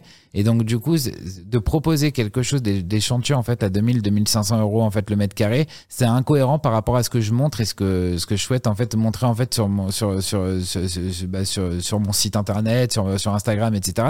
Et ça va complètement, en fait, à l'opposé. Donc, du coup, en fait, ils auront jamais ce qu'ils voient, en fait, sur, euh, dans les images que je publie par rapport à, à ce qu'on me demande. Donc euh, finalement, il y a, y a, zéro intérêt. Euh, il y a zéro intérêt. Et donc je préfère être honnête. voilà, si vous voulez ça, c'est tel prix, quoi. Mais tu peux pas avoir du Samuel Elbilia euh, à 2500. Enfin, c'est pas ton style n'est pas. Euh, on peut pas le l'adapter en tout cas euh, à ces budgets-là. Ton style demande tout de suite des matériaux plus nobles. C'est compliqué, exactement. Ok. Euh, Mais encore une fois, sans prétention. Hein. Ouais, j'imagine, j'imagine. j'imagine. Euh, ok, génial. Bah écoute, je suis content parce que c'est, comme je te le disais, mon podcast c'est vraiment axé tech et digital. Mais en réalité, le métier d'architecte. première pour moi, donc du coup, c'est bah, bien. Bah, ça fera peut-être une petite, petite, carte de visite pour que les gens comprennent tout ton parcours. Ouais. Mais euh, moi, ce que je trouve génial, c'est que tu t'adaptes euh, au cas du digital, tout en gardant euh, l'esprit relationnel et humain qu'un architecte doit avoir. Exactement. pour moi, c'est ça un bon architecte aujourd'hui en 2023, tu vois. Ben. Plutôt que euh, euh, d'être un peu trop à l'ancienne avec les cartes de visite. Bah Est-ce que t'as une carte de visite tiens Non, j'en ai en pas. En papier. T'as pas de carte de visite papier Non, non, pas du tout. J'ai pas, j'ai pas de carte de visite. non, et, on me le demande même plus. Hein, D'ailleurs, ouais, on me le demande même plus les cartes de visite. Et du coup, toi, t'en as toi aussi Moi, j'en ai pas. J'en ai, mais je non en vrai, non en plus. Ouais, tu les plus quoi. Moi aussi, je les ai, mais ils sont stockés au fond d'une armoire, etc. Mais je les, je, les ai jamais avec moi quoi. Si j'ai des gens de mon audience, parce que c'est beaucoup d'entrepreneurs, beaucoup de gens dans la tech, beaucoup de gens dans le digital. Euh, y a, y a, c'est un nouveau secteur derrière où tu as de plus en plus de clients. Tu me disais dans la tech et digital, alors vraiment pas moins. J'en ai pas mal. Ouais, tu peux nous raconter ça un petit peu J'ai l'impression. Tu m'avais dit ça Tu me dis j'ai bah plein de gens. J'ai beaucoup de et moi aussi d'amis à moi qui passent avec toi. Exactement. Et d'où ça vient ça Bah je le bouche à oreille. Le bouche à oreille et aussi peut-être parce que finalement il y a eu euh, pas mal d'exits et de cash out, de gens qui ont gagné beaucoup d'argent dans la tech et le digital aussi. Aussi, ouais exactement. Et tu me dis que tu as plus en plus de jeunes aussi, euh, de bah, gens de 25 ans qui veulent faire des gros appartements et t'es aussi étonné de ça. C'est plus 30 ans, voilà. Plus 30 ans. Ma catégorie c'est déjà jeune hein, pour faire un gros appartement. la catégorie d'âge de ma clientèle, on est entre les 30 et 45 ans. 30 et 45 ans. donc c'est quand même une, euh, une, clientèle plutôt euh, bah, jeune, un peu. Ouais, exactement, et jeune. C'est la nouvelle génération. Euh... Exactement. Et euh, ouais, donc vraiment le fait que tu utilises des codes utils, que tu essaies de te réinventer, je pense que c'est vraiment ta force. Ouais, et euh, tu vois, même là, tu es encore en train de chercher quel type de contenu peut fonctionner. Euh, quel type de contenu peut fonctionner, comment je peux me démarquer aussi sur les 3D, voilà, comme les visites virtuelles, etc. Quoi, il y a plusieurs. C'est cette mais euh, avec la tech un petit peu, donc tu vois, c'est voilà, ça, ça, j'aime bien, j'aime bien lier sens, tout ça et surtout de vivre dans le, dans, dans l'air du temps. Dans l'air du temps. Voilà, Finalement, même ton style, il est dans l'air du temps. Ouais, bah c'est ça. et mon style, je l'évolue aussi d'année en année, hein, c'est-à-dire que mes réalisations qu'il y a, il y a deux ans, c'est plus les mêmes aussi qu'aujourd'hui etc. Et comme je t'ai dit, en fait, je suis toujours, en fait, euh, j'ai toujours envie d'aller euh, d'aller plus loin un petit peu dans la créativité, de jamais faire pareil d'un chantier à l'autre, euh, d'un chantier à l'autre, même si parfois il y a quelques codes que tu peux que tu peux remarquer. Mais c'est à dire que je ferai jamais pareil d'un chantier à un autre. voilà, ça m'intéresse pas parce qu'après je vais je vais perdre toute cette partie justement du kiff d'un projet quoi. Ouais, non mais c'est dingue. Donc tu essaies toujours de te renouveler. Exactement. Pour avancer et est-ce qu'il est y a de plus en plus d'architectes qui font un petit peu les mêmes moves que toi? Ça commence un petit peu à arriver tu, tu sens ou Je sais pas. Alors, franchement, les 3D, bizarrement, et je comprends pas. Euh, en tout cas, les 3D tels que je les fournis, je comprends pas qu'aujourd'hui, euh, qu'aujourd'hui, en fait, pas tout le monde fait ça, en fait. Euh, et c'est, il y en a beaucoup qui ne fournissent pas de 3D ou qui vont donner en fait des, des, croquis SketchUp, des trucs comme ça. Mais je trouve que c'est, c'est, c'est, incohérent parce que c'est, ça, ça, ça, ça te permet pas de finalement au client de bien se projeter et de comprendre un petit peu l'ambiance générale du projet. Mais je comprends pas ça justement comment c'est possible de pas utiliser des plans en 3D. Bah, c'est ça. Bah, moi non comment plus, toi tu fais pour avoir ce niveau de qualité Parce que j'avais bien regardé moi quand même le marché. Ouais. Au niveau des 3D quand même, il y a t'es au niveau. euh, y a pas pour moi, beaucoup. euh, ouais, pour moi t'es dans le meilleur niveau en gros des 3D. C'est Ouais. quoi Est-ce que tu pourrais donner ta secret sauce ou pas? Pourquoi tes 3D sont aussi belles et euh, comme Parce que Je connais pas un vraiment- architecte qui a j'ai- aussi non, belle parce que 3D. J'ai vraiment mis un point d'honneur euh, là-dessus. Et en plus, bon, après, à côté de ça aussi, il faut, il faut, quand même pouvoir aussi. euh, un, un bon 3Diste coûte cher. Et donc, du coup, il faut aussi que, que l'architecte en question veuille payer aussi un, un bon 3Diste. Quoi. Mais moi, euh, j'ai jamais voulu résigner justement sur, euh, sur, sur ça. Je préfère, euh, je préfère euh, avoir quelqu'un de très qualitatif euh, au sein de mon équipe et, euh, et, de, et de remettre en fait des super 3D parce qu'en même temps, c'est ce qui fait parler. C'est-à-dire que même quand les clients ils présentent le projet à des amis, etc. Mais c'est quoi C'est c'est 3D de fou, hein, donc euh, c'est euh, c'est sympa quoi. c'est un outil marketing un euh, outil génial, c'est un outil d'avant-vente parce Ouais, que bah, avant que le chantier commence. Exactement. Donc il y a un aspect marketing Ouais. et je trouve que effectivement pour un petit peu avoir regardé ton industrie, Mm. je trouve que euh, il y a une sensibilité euh, au marketing à la communication qui est pas toujours évidente. Exactement. Et donc euh, je pense que vraiment le conseil aussi qu'on peut donner aux architectes qui se lancent, c'est de parce qu'il peut y avoir une sensibilité forte au design, mais pas en marketing, et du coup c'est dommage. Ouais, en gros, t'as des gens qui font des, des architectes qui font des Mais super plans, mais mais, la mais plupart ils sont dans mais- l'ombre, mais on les voit pas en Mais fait. la plupart des architectes, ils sont pas forts en communication Voilà. parce que quand tu regardes même sur les réseaux, je comprends même pas des fois ce qu'ils ce qu'ils publient. Ils vont publier en fait un tout petit bout de un tout petit bout de photo, euh, un tout petit bout de photo. Je, je comprends pas en fait l'intérêt. Alors après oui, il y a peut-être l'aspect de pas vouloir se faire copier, donc du coup je veux pas pu- je veux, je veux pas publier, etc. Mais euh, C'est mais- une connerie de mais au penser comme final, ça. Au final, c'est nul quoi parce que finalement euh, tout le monde s'inspire de tout le monde quoi en fait aujourd'hui. et, et ça je le je vois même des choses que je fais que je vois chez d'autres archives voilà, qui me copient mais au final c'est le jeu quoi en fait. Et, et, je, et je leur en veux même pas quoi. C'est c'est c'est c'est Ah, le jeu jeu. c'est c'est le jeu. Et j'ai pris cette décision justement aussi de montrer un petit peu tout ce que je fais et d'être euh, et d'être complètement à nu finalement dans dans dans toute cette euh, dans dans toute cette euh, communication et euh, bah, après, bah, là, c'est- c'est- si je me fais copier, bah, je me dis, bon, bah, c'est plutôt gratifiant et je le vois dans, dans ce sens-là. C'est beaucoup mieux, je pense, parce que plutôt que, enfin, vaut mieux faire ça, Ouais, bah, s'exposer, avancer, gagner des clients, plutôt que d'être dans sa grotte, peur d'être copié, peur de rien. Et du coup, tu restes dans l'ombre. Et euh, alors, je sais pas pourquoi les architectes. Est-ce que c'est parce que c'est lié à l'immobilier, que c'est une industrie globale Mhm. qui, a, qui utilise des codes un petit peu euh, plus classiques, plus traditionnels? Ouais. Je sais pas, mais c'est vrai que je le ressens pas mal. Et encore une fois, je pense que c'est ta force aujourd'hui. Et c'est pour ça que je voulais t'inviter. Pour moi, t'es l'architecte aujourd'hui à Paris qui sait utiliser les codes du digital, euh, qui, qui sait communiquer, qui sait faire du marketing, qui prend une agence de RP euh, avec une attachée de presse. Et, euh, et pour moi, t'as as tout compris. Euh, et, euh, et moi, j'invite un petit peu tous les architectes à, à, à, à- y aller, quoi, parce que c'est être architecte, c'est comme une start-up en fait. Bah, c'est ça, Faut ouais, y aller, quoi, peu. tu vois. Ouais, faut faire exactement. des podcasts, faut, faut. Ouais, bah, moi, c'est pour ça, moi, aller- de l'avant, ton invitation, moi, elle m'a vachement embellé parce que Mm. je, trouve, je trouve que c'est sympa et, euh, et au contraire, tu vois, c'est, c'est ce genre de format-là aussi que je recherche aussi à publier, euh, à publier parce qu'en fait, même dans les réseaux, à force de voir même toujours, euh, toujours le, les- des réalisations, etc., les gens veulent voir des visages et ils veulent Exactement. voir aussi, euh, Exactement. voilà, qui, qui est la personne avec qui euh, je vais travailler, etc., est-ce qu'elle m'a l'air sympathique et, et que ça suscite aussi l'envie de te contacter aussi, tu vois, donc euh, c'est, euh, c'est- Mais grave, savoir te, te connaître. Tu vois, même j'imagine demain quelqu'un qui veut travailler avec toi. Euh, tu lui envoies le podcast qu'on a fait ensemble, il te découvre, il te ça. connaît parfaitement, il peut se dire vas-y j'y vais ou j'y Bah, vais pas. vrai le travers ce bien podcast, finalement, j'ai un peu déroulé aussi un petit peu tout mon parcours Bah, exactement, début, ouais. Et, je pense qu'il faut On est dans l'ère aussi de, de, de, de- du personal branding, de la, de la, de, du marketing. Et euh, les- le, le fonctionnement euh, d'une boîte, c'est pas le même qu'il y a 10-20 ans. Non. Et euh, les architectes aujourd'hui qui veulent pas investir sur eux comme dans une start-up.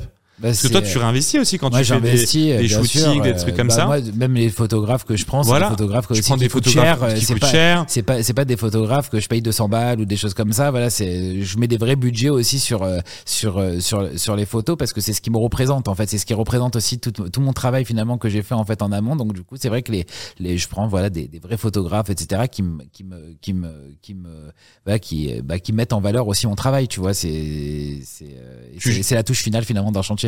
Tu gères ça comme une entreprise. Euh, et euh, c'est comme ça que euh, même un avocat, euh, n'importe quelle, euh, tu vois, on peut dire peut-être profession libérale, ou en tout cas personne qui travaille seule, qui se développe avec son art, devrait faire. Et, euh, et moi, je pense que c'est vraiment ta force. Tu as investi sur ton site internet, ouais, tu as payé un prestataire pour faire du référencement, exactement. tu payes des euh, super photographes pour avoir un super Instagram, tu passes du temps toi-même. C'est que quand tu passes sur les chantiers, tu fais aussi des vidéos pour montrer Ah, ton bah, travail. sûr, exactement, c'est-à-dire de montrer en fait moi en fait si tu veux, j'ai mis en fait des sortes de stories permanentes en fait sur Instagram, c'est pour en fait à force du temps en fait de voir un projet comment ça se déroule en fait de A à Z, c'est-à-dire que de la, de la démolition jusqu'au cloisonnement, jusqu'à l'électricité, jusqu'à la plomberie et jusqu'à la réalisation finale d'un appartement et je trouve que c'est vachement sympa aussi quand tu te balades sur Instagram, quand tu vas dans les stories permanentes et tu vois chaque chantier, ben tu vois le déroulement de ce qui s'est passé en fait sur chaque chantier. Donc c'est ça que j'ai mis en place aussi sur l'Instagram. Ça, c'est génial. C'est-à-dire que pour ceux qui n'ont peut-être pas compris, sur ton Instagram, tu as les, les archives là. Les, archives, continues, c'est ça Exactement. Et en fait, tu as mis tous tes chantiers. Et du coup, on peut suivre de A à Z tous tes Tous chantiers. les chantiers, Moi, je trouve ça dingue, ça. De la conception, c'est-à-dire on voit les des plans enfin, jusqu'à ouais. jusqu'à la 3D, jusqu'au bah, jusqu'au démarrage des travaux et euh, jusqu'à la fin, euh, jusqu'à la fin. Ouais, tu mets les 3D, Et la démolition. C'est vachement intéressant pour un particulier qui ne s'y connaît pas, donc du coup en fait dans les travaux, parce que finalement tu vois un petit peu toute la, bah, euh, bah, bah, toutes les étapes d'un chantier, et en même temps c'est aussi complètement transparent aussi euh, d'un point de vue des les travaux. voilà, c'est vu que vu que tu vois les semaines par semaine. Bien sûr, c'est génial. Et puis on voit aussi, euh, tu vas loin, tu mets montres même comment s'installe un chauffage au sol électrique, Ouais, exactement, euh, comment le stab se fait sur les moulures. Tu rentres vraiment dans le métier. exactement. Tu partages un petit peu ton quotidien, euh, les suivis de chantier, et c'est super. Et cette transparence-là, elle est, elle est vraiment payante, je pense. Ouais, bah complètement, euh, complètement. Et de toute façon, c'est ce qui plaît aussi. Hein. Euh, Voilà, c'est ce qui plaît, euh, c'est ce qui plaît. Mais vrai, voilà, comme je t'ai dit, c'est vrai que je pense que toute cette partie-là, maintenant, il y en a beaucoup qui font comme ça cette communication, euh, cette communication. Et je pense qu'il voilà, il faut, il faut chercher aussi d'autres choses pour, euh, pour, pour se différencier, quoi. Après, c'est l'industrie qui est comme ça. Je pense que même quand tu regardes Ouais, mais euh, au final, c'est les agences avancer. immobilières, hein. Mais les- pour moi, c'est ce qui fait avancer. Donc, du coup, c'est, c'est, c'est quand. Mais, mais à partir du moment où tu vois que tout le monde commence à communiquer de la même manière, bah, c'est là où il faut dé- décrocher et de faire, de, de partir sur autre chose, quoi. Super intéressant. Ouais. Non, mais je pense que c'est vraiment la clé. Et donc ouais, t'as- c'est une sensibilité sur le marketing, sur le digital. Et, euh, et ça, c'est, euh, je pense que c'est vraiment ta force. Ouais. Euh, génial. Bon bah écoute, euh, je suis content. On a bien échangé. Je me dis, tu as quelqu'un qui. C'était un plaisir de, de faire ce podcast avec toi. Je, je c'est- trouvais ça très sympa en tout cas. C'était une petite euh, discussion, tu vois, un peu ouais, informelle. Et puis Au je début, dis- j'étais un peu intimidé euh, par, Bah, par, normal, par- ouais, il y a par rapport au matériel, etc. puis Mais c'est vrai qu'à force de. voilà. Ouais, non, ça, ça, ça s'est très bien passé. Et puis non, je me dis, tu vois, quelqu'un qui même veut travailler avec toi, il hésite. Et ben, je suis sûr que ce format-là, il peut se dire, tiens, ça, c'est, ça je le connais maintenant ouais. un Ouais, peu. voilà, en euh, fait, bah, t'as l'impression finalement de connaître après la de, de te personne. connaître, euh, il a démarré vraiment de zéro. Moi, je trouve que c'est ça qui est génial dans ton parcours, c'est que aujourd'hui, tu gères un, un- un- une maison de 1200 mètres carrés à Neuilly avec des travaux de luxe de fou. Et sans Alors- oublier aussi ton euh, super appartement que j'ai terminé. Et mon super appartement, c'est vrai qu'on en parle. Ça- Bah, c'était quoi, tiens, de faire le podcast Bah, ça- ça- dans mais- le salon mais que tu tu as veux que je te dise- réalisé sur la table, mais sur ton premier podcast, c'est tu, mais symbolique, tu veux que je te dise, pour moi, c'était très bizarre cette sensation de venir dans un appartement que j'ai réalisé, etc., avec un client, euh, voilà, avec qui Ah on a ouais. partagé justement pas mal de choses. J'ai trouvé ça, j'ai- trouvé ça, euh, j'ai trouvé ça, euh, genre, euh, j'ai- je suis hyper, quoi, j'étais hyper enthousiasmé et en même temps, j'étais Des appréhensions. Non, pas des appréhensions, mais voilà, je, je me demandais si j'allais être autant à l'aise que face à une personne finalement que je connaissais pas, tu vois, et, et face aussi à un environnement que je connais pas. Et comme là, l'environnement, Je je, le bien. connais, etc. Et au final, bah, tu vois, je suis, je suis, je suis très content. C'est parce que tu as euh, tout designé. Ouais. Euh, là, autour de nous, le, en fait, le plateau de mon podcast, finalement, c'est toi qui l'as designé sans savoir que j'allais faire un podcast. Voilà, dessus, je le savais pas moi-même aussi Ah avant. ouais. Et puis, je pense que ça montre aussi que tu arrives à avoir un bon relationnel avec tes clients parce qu'on a réussi à garder une, une bonne entente Bah, malgré un chantier qui a été long. euh, Ouais. Et pourtant, euh, voilà, on est là Non, et ça se bien. long, mais avec un, avec un client qui nous a laissé faire aussi, tu vois. Donc, euh, c'est, Ça, c'est cool. c'est- voilà, ça, c'est, Non, ça- ça cool. bien passé Franchement, voilà, ça fait partie aussi des, des- mais tu vois, par rapport aux rencontres, tu vois, dont je te parlais, tu vois, il y a des clients qui marquent. Et toi, en l'occurrence, ça a été un client que tu m'as marqué, tu vois. Bah, ça, dans- c'est dans- cool. bah, et ça, ça a été Et- cool aussi. Et puis ouais, et puis euh, bah, le, le, le chantier que tu m'as fait ici peut servir de quand tu vois, t'as des clients. ouais, bah, bien sûr. qui, Bah, souvent, je t'ai appelé ça, pour. L'appeler, ils bah, viennent ici visiter comme ça, ça, ça sert un peu de comment on appelle ça, pas de bah, showroom, de Ouais, mais en fait, de représentation de représentation. travail, euh. Et puis du coup, séance que du coup là, tu te fais interview. Donc le podcast, c'est moi qui t'interview, mais je suis ton client initialement. Ouais, voilà, c'est ça. Euh, et donc ce qui est cool aussi, c'est que pour quelqu'un qui voudrait devenir client chez toi, euh, il pourrait, euh, bah, selon l'échange et euh, selon le, le fait que bah, ce soit bien passé ensemble, il peut aussi devenir Exactement. client. Mais j'aime bien aussi l'aspect. Euh, un architecte qui se lance aujourd'hui, qui peut voir là où il pêche un peu, s'il a du mal à se développer, Ouais. parce que euh, tu peux aussi devenir un exemple pour les jeunes d'aujourd'hui, parce que Ah, tu as bah, gravi tous les échelons en euh, 14 ans, tu vois. Et euh, ça, je trouve ça cool aussi de partager ça. Euh, qu'il y ait des, tu vois, d'autres architectes qui puissent, grâce à tes conseils, euh, tu vois, évoluer.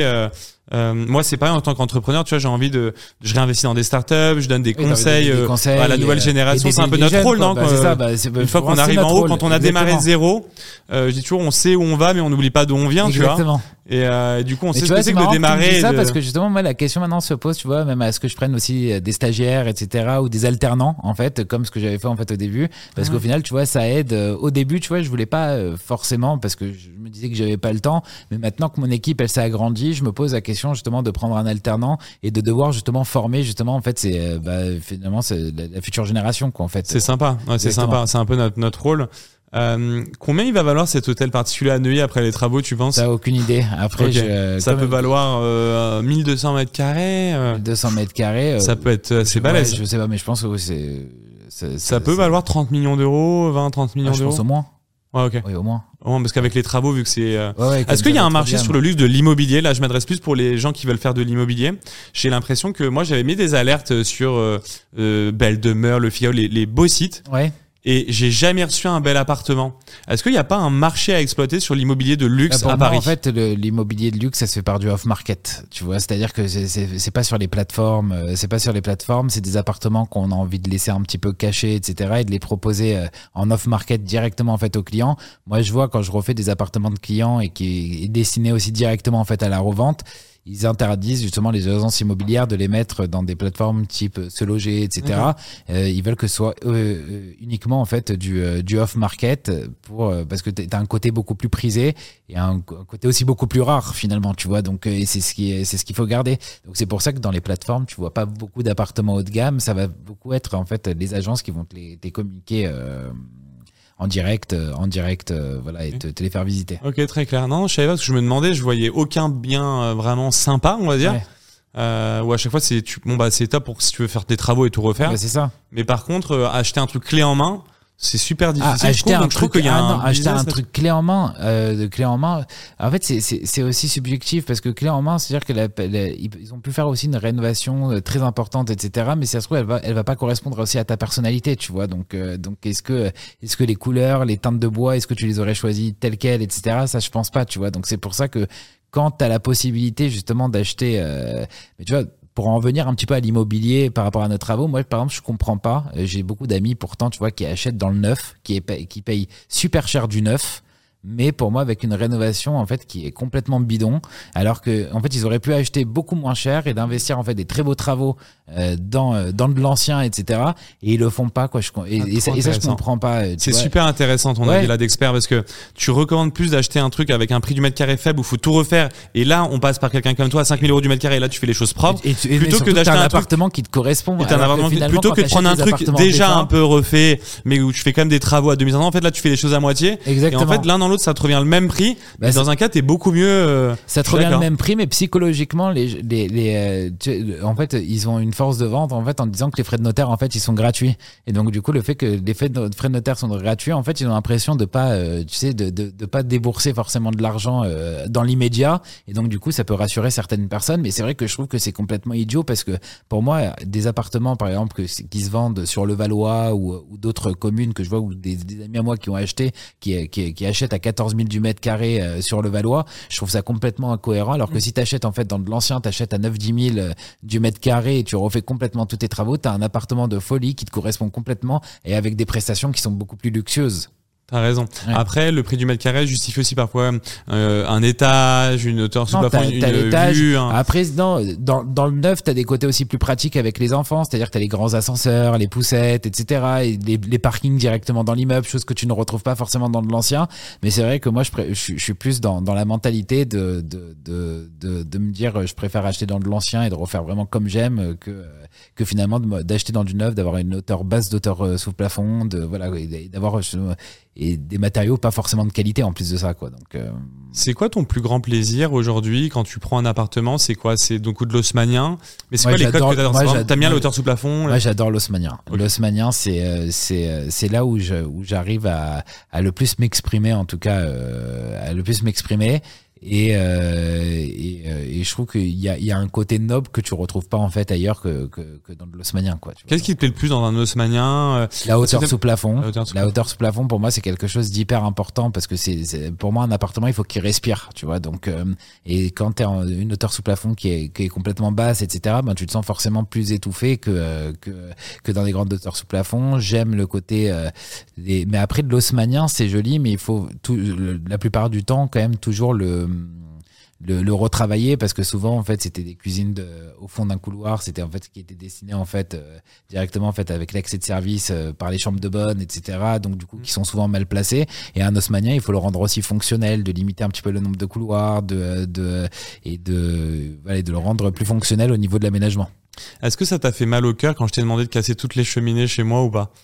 Non, mais ça m'a surpris parce que c'est la première fois que qu'on m'avait demandé justement euh, parce que pour le coup, toi, t'avais acheté quand même un, un t'avais des super belles cheminées quoi pour le Mm. coup. Et, et, et pourtant, C'est vrai pas- qu'elles étaient belles et je regrette Et- maintenant, mais j'ai- comme j'étais un débutant, Ouais. c'était mon premier chantier. Non, euh, quoi, c'est notamment celle de la salle à manger, comme dans ta fenêtre de cuisine, qui était vraiment belle parce qu'elle était haute, etc. Et ça m'avait vachement étonné que t'étais vraiment figé de, de, de, de l'enlever parce que pourtant, je suis pas non plus un, un grand sensible des cheminées comme ça anciennes, mais euh, parce que maintenant, j'aime bien les redessiner, moi, les, les, les, les cheminées, mais, mais les tiennes étaient particulièrement belles. C'est vrai que, que, mais après, je trouve que ça correspond aussi avec l'ambiance générale. Finalement, tu vois, là, quand je suis là, euh, chez toi, là, aujourd'hui, je me dis que finalement, la cheminée, elle, elle aurait pas été forcément à sa place avec l'ambiance générale aussi, tu vois. J'ai pas trop de euh, regrets à avoir, tu penses, de non. les avoir enlevés ou- Non, parce que je trouve que voilà, ça correspond plus à, à, à ton style et l'image aussi que tu, que tu voulais donner aussi à, à cet appartement.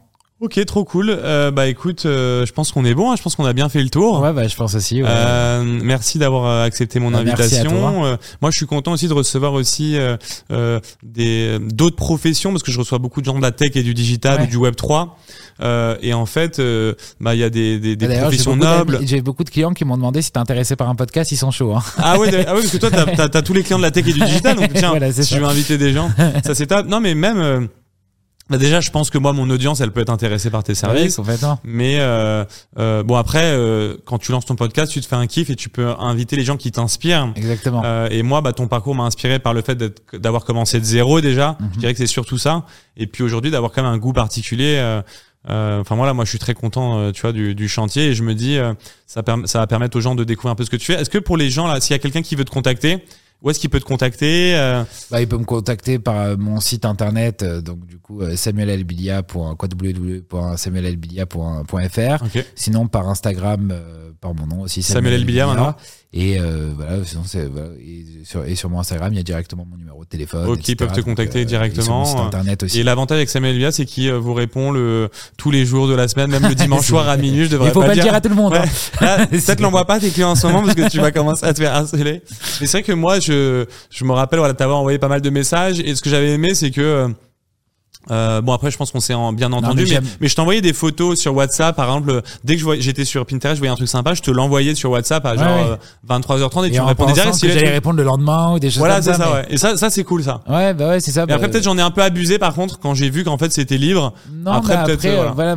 après, comme je te dis, moi, je, je suis là aussi pour rassurer les clients et de, et, et de les et, de sentir aussi, euh, voilà, épaulé, euh, épaulé par rapport à tous les choix que, que vous devez faire. Mais moi, j'aime vraiment les gens qui font ça aussi, mais de manière générale, en fait, parce qu'en fait, je supporte pas quand t'a- quand t'achètes une prestation chez quelqu'un qui te disent j'ai pas le temps. Bah non, moi, c'est un pas- truc, en fait, j'ai du mal, je suis Moi, pas comme si ça. Et moi, si même moi aujourd'hui, mes clients, refuser, quoi. un client d'Eskimo aujourd'hui, il m'envoie un message, un mail ou quoi que ce soit, j'ai besoin de quelque chose, je le rappelle dans les 10 minutes, le week-end aussi, Ouais. alors qu'on est plus de 200 collaborateurs, etc. Et pour moi, c'est important ce truc-là de et il a acheté quelque chose chez toi, le sens du service, c'est la base. Ouais, bah, et, et donc j'ai un grand respect aussi pour euh, euh, bah, les professionnels comme toi euh, ou d'autres qui justement comprennent ça.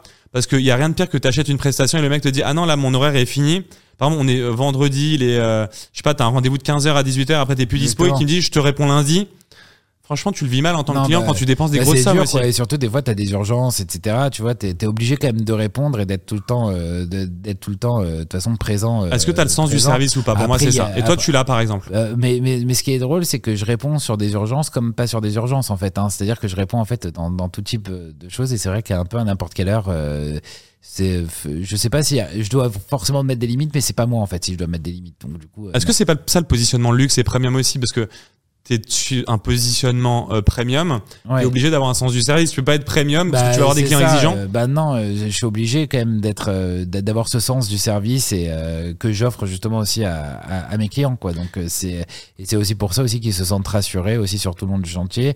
Et c'est euh, et, même quoi. De toute façon après, si je dois ne pas répondre comme ça toute une soirée, etc. Avec le nombre de clients que j'ai, euh, le, le, le- euh, je, je perds sinon euh, trois heures dans la matinée à répondre à tout le monde, tu vois. Donc euh, c'est euh, c'est Je vois très bien. mais après, en plus, tu sais, moi, je fais toujours des groupes WhatsApp euh, sur sur les euh, sur les chantiers euh, sur les chantiers avec mes clients, etc. Et euh, bon, après, il y a- il y, a toujours, tu sais, des groupes euh, dès le bon matin, euh, 9h00, euh, bonjour tout le monde. voilà. Très bien. Mais t'as tes, t'as tes, t'as tes partenaires aussi de ton équipe qui sont aussi dans les groupes. Oui, et qui répondent aussi, euh, voilà, quand, quand, quand ça me concerne pas forcément des modifications de plans, etc. Ils répondent aussi, voient- ils sont, ils sont aussi euh, directement dans ces groupes et ils voient, ils répondent directement aussi, tu vois. Donc, euh, Est-ce que le niveau d'exigence est élevé très. pour des clients qui dépensent ces sommes-là?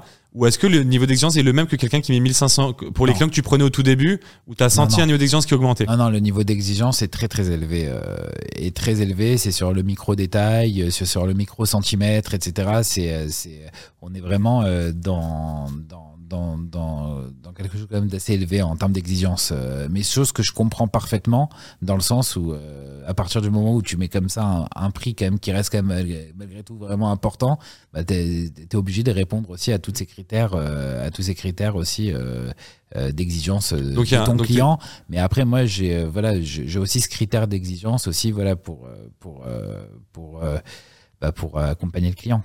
Non, c'est vrai qu'il y a un niveau d'exigence. Bah, forcément, tu as accès à des gens qui euh, souvent bah, ont développé des business, donc ont dû Ouais. être exigeants et rigoureux pour y arriver, qui ont gagné du coup beaucoup d'argent Ouais. parce qu'ils peuvent du coup se payer de ces services-là. Et ces gens-là, en général, vont euh, être exigeants et vont vouloir mettre un peu le nez dans le euh, dans les travaux ou ce genre de choses. Ouais, après, Bon, en tout cas, il y a un niveau franchement, la d'exigence vérité, du- ils sont ils sont pas tous euh, vraiment présents, euh, tu vois, sur le chantier. Ils sont pas là à passer tout le temps sur le chantier parce qu'ils font confiance. Et quand ils Mais, passent, euh, mais, mais voilà, moi je fais toujours un rendez-vous hebdomadaire avec mes clients, tu sais. Euh, bon, toi en l'occurrence, c'était pas trop ton, ton, cas parce que tu ça client t'angoissait. est-ce que je suis le client La- qui la est le moins la le venu sur les chantiers ouais, ou pas Ouais, toi, t'es- Ok, toi, je suis. Ah ça, ça c'est marrant ça. Non, ouais, ça pour moi c'est vraiment. Ok, je euh, suis le au, client. dé- au début ça m'inquiétait parce que moi j'ai avancé sur ton projet, euh, Ouais. j'ai avancé sur ton projet, euh, je faisais les cloisonnements, tu venais pas forcément valider ou quand tu venais tu me dis oui je me projette pas, je te laisse faire, etc.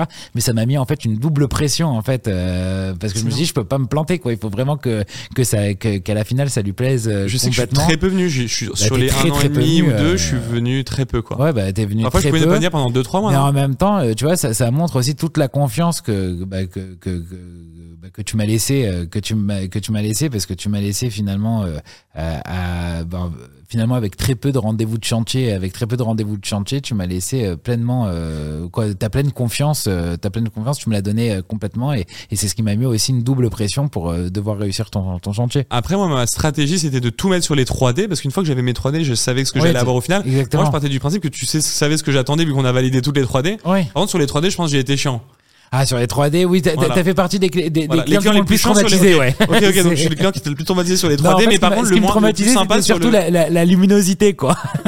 Non, mais par contre, euh, sur le chantier, je me suis rattrapé en étant moins chiant du coup. Non, franchement, t'étais, Voilà, le- pour le coup, je, je t'ai trouvé quand même assez, assez, assez simple. Et en plus de ça, chiant ou pas chiant, je, je dirais pas le mot chiant, mais euh, je dirais en fait, euh, mais, mais, mais j'ai remarqué que c'est souvent aussi les personnes aussi dans votre domaine, dans le high tech. Ok. Vous êtes tous à peu près pareil euh, sur, euh, sur, euh, sur les 3D, etc. C'est-à-dire que j'ai remarqué, c'est ce qu'on discutait en plus, c'est marrant, il y a quelques jours avec Baptiste, Jérémy, etc., comme mon équipe, et on se disait justement, en fait, vous avez exactement la, la, la même folie finalement. Euh, C'est-à-dire que vous avez la, la même folie, mais euh, et ça veut dire qu'ils te ressemblent beaucoup en tout cas. Ah, c'est Ouais, intéressant et de c'est montrer marrant. que les- la nouvelle génération, euh, on va dire les trentenaires de la tech et du digital, Ouais, euh, ont, euh, la- ont les mêmes besoins, Mais les mêmes attentes sur les 3D. exactement. Bah déjà, ils ont un manque de temps, j'ai remarqué, ils sont vraiment à fond dans leur travail, etc. Donc du coup, ils ont pas le temps de s'occuper du coup du, du, du tout de leur chantier. Les 3D, c'est vraiment le truc, voilà, ils préfèrent prendre vraiment le temps et de et que vraiment tout soit parfait. Mais justement, c'est c'est un peu pareil que toi, tu me diras, tu vois, c'est ils ont voulu changer sur quelques détails, même parfois un petit coussin des petites choses comme ça, etc., qui finalement est insignifiant, mais pour eux, changer finalement toute la perspective de, de la 3D, tu vois. Donc, euh, c'est. Bien. Et au final, c'est dans le et, et j'ai remarqué finalement tous ceux du de- dans le digital sont un peu un peu comme toi. C'est intéressant. Donc, du coup, il y a une... pour les architectes, il faut s'adapter à cette nouvelle génération. Exactement. Parce qu'en fait, il y a des attentes différentes d'avant. Avant, euh, même les plans étaient faits limite Bah, en par dessin. exemple, toi, je sais même pas si tu aurais pu valider avec un architecte qui ne te présentait pas des 3D euh, hyper qualifiés.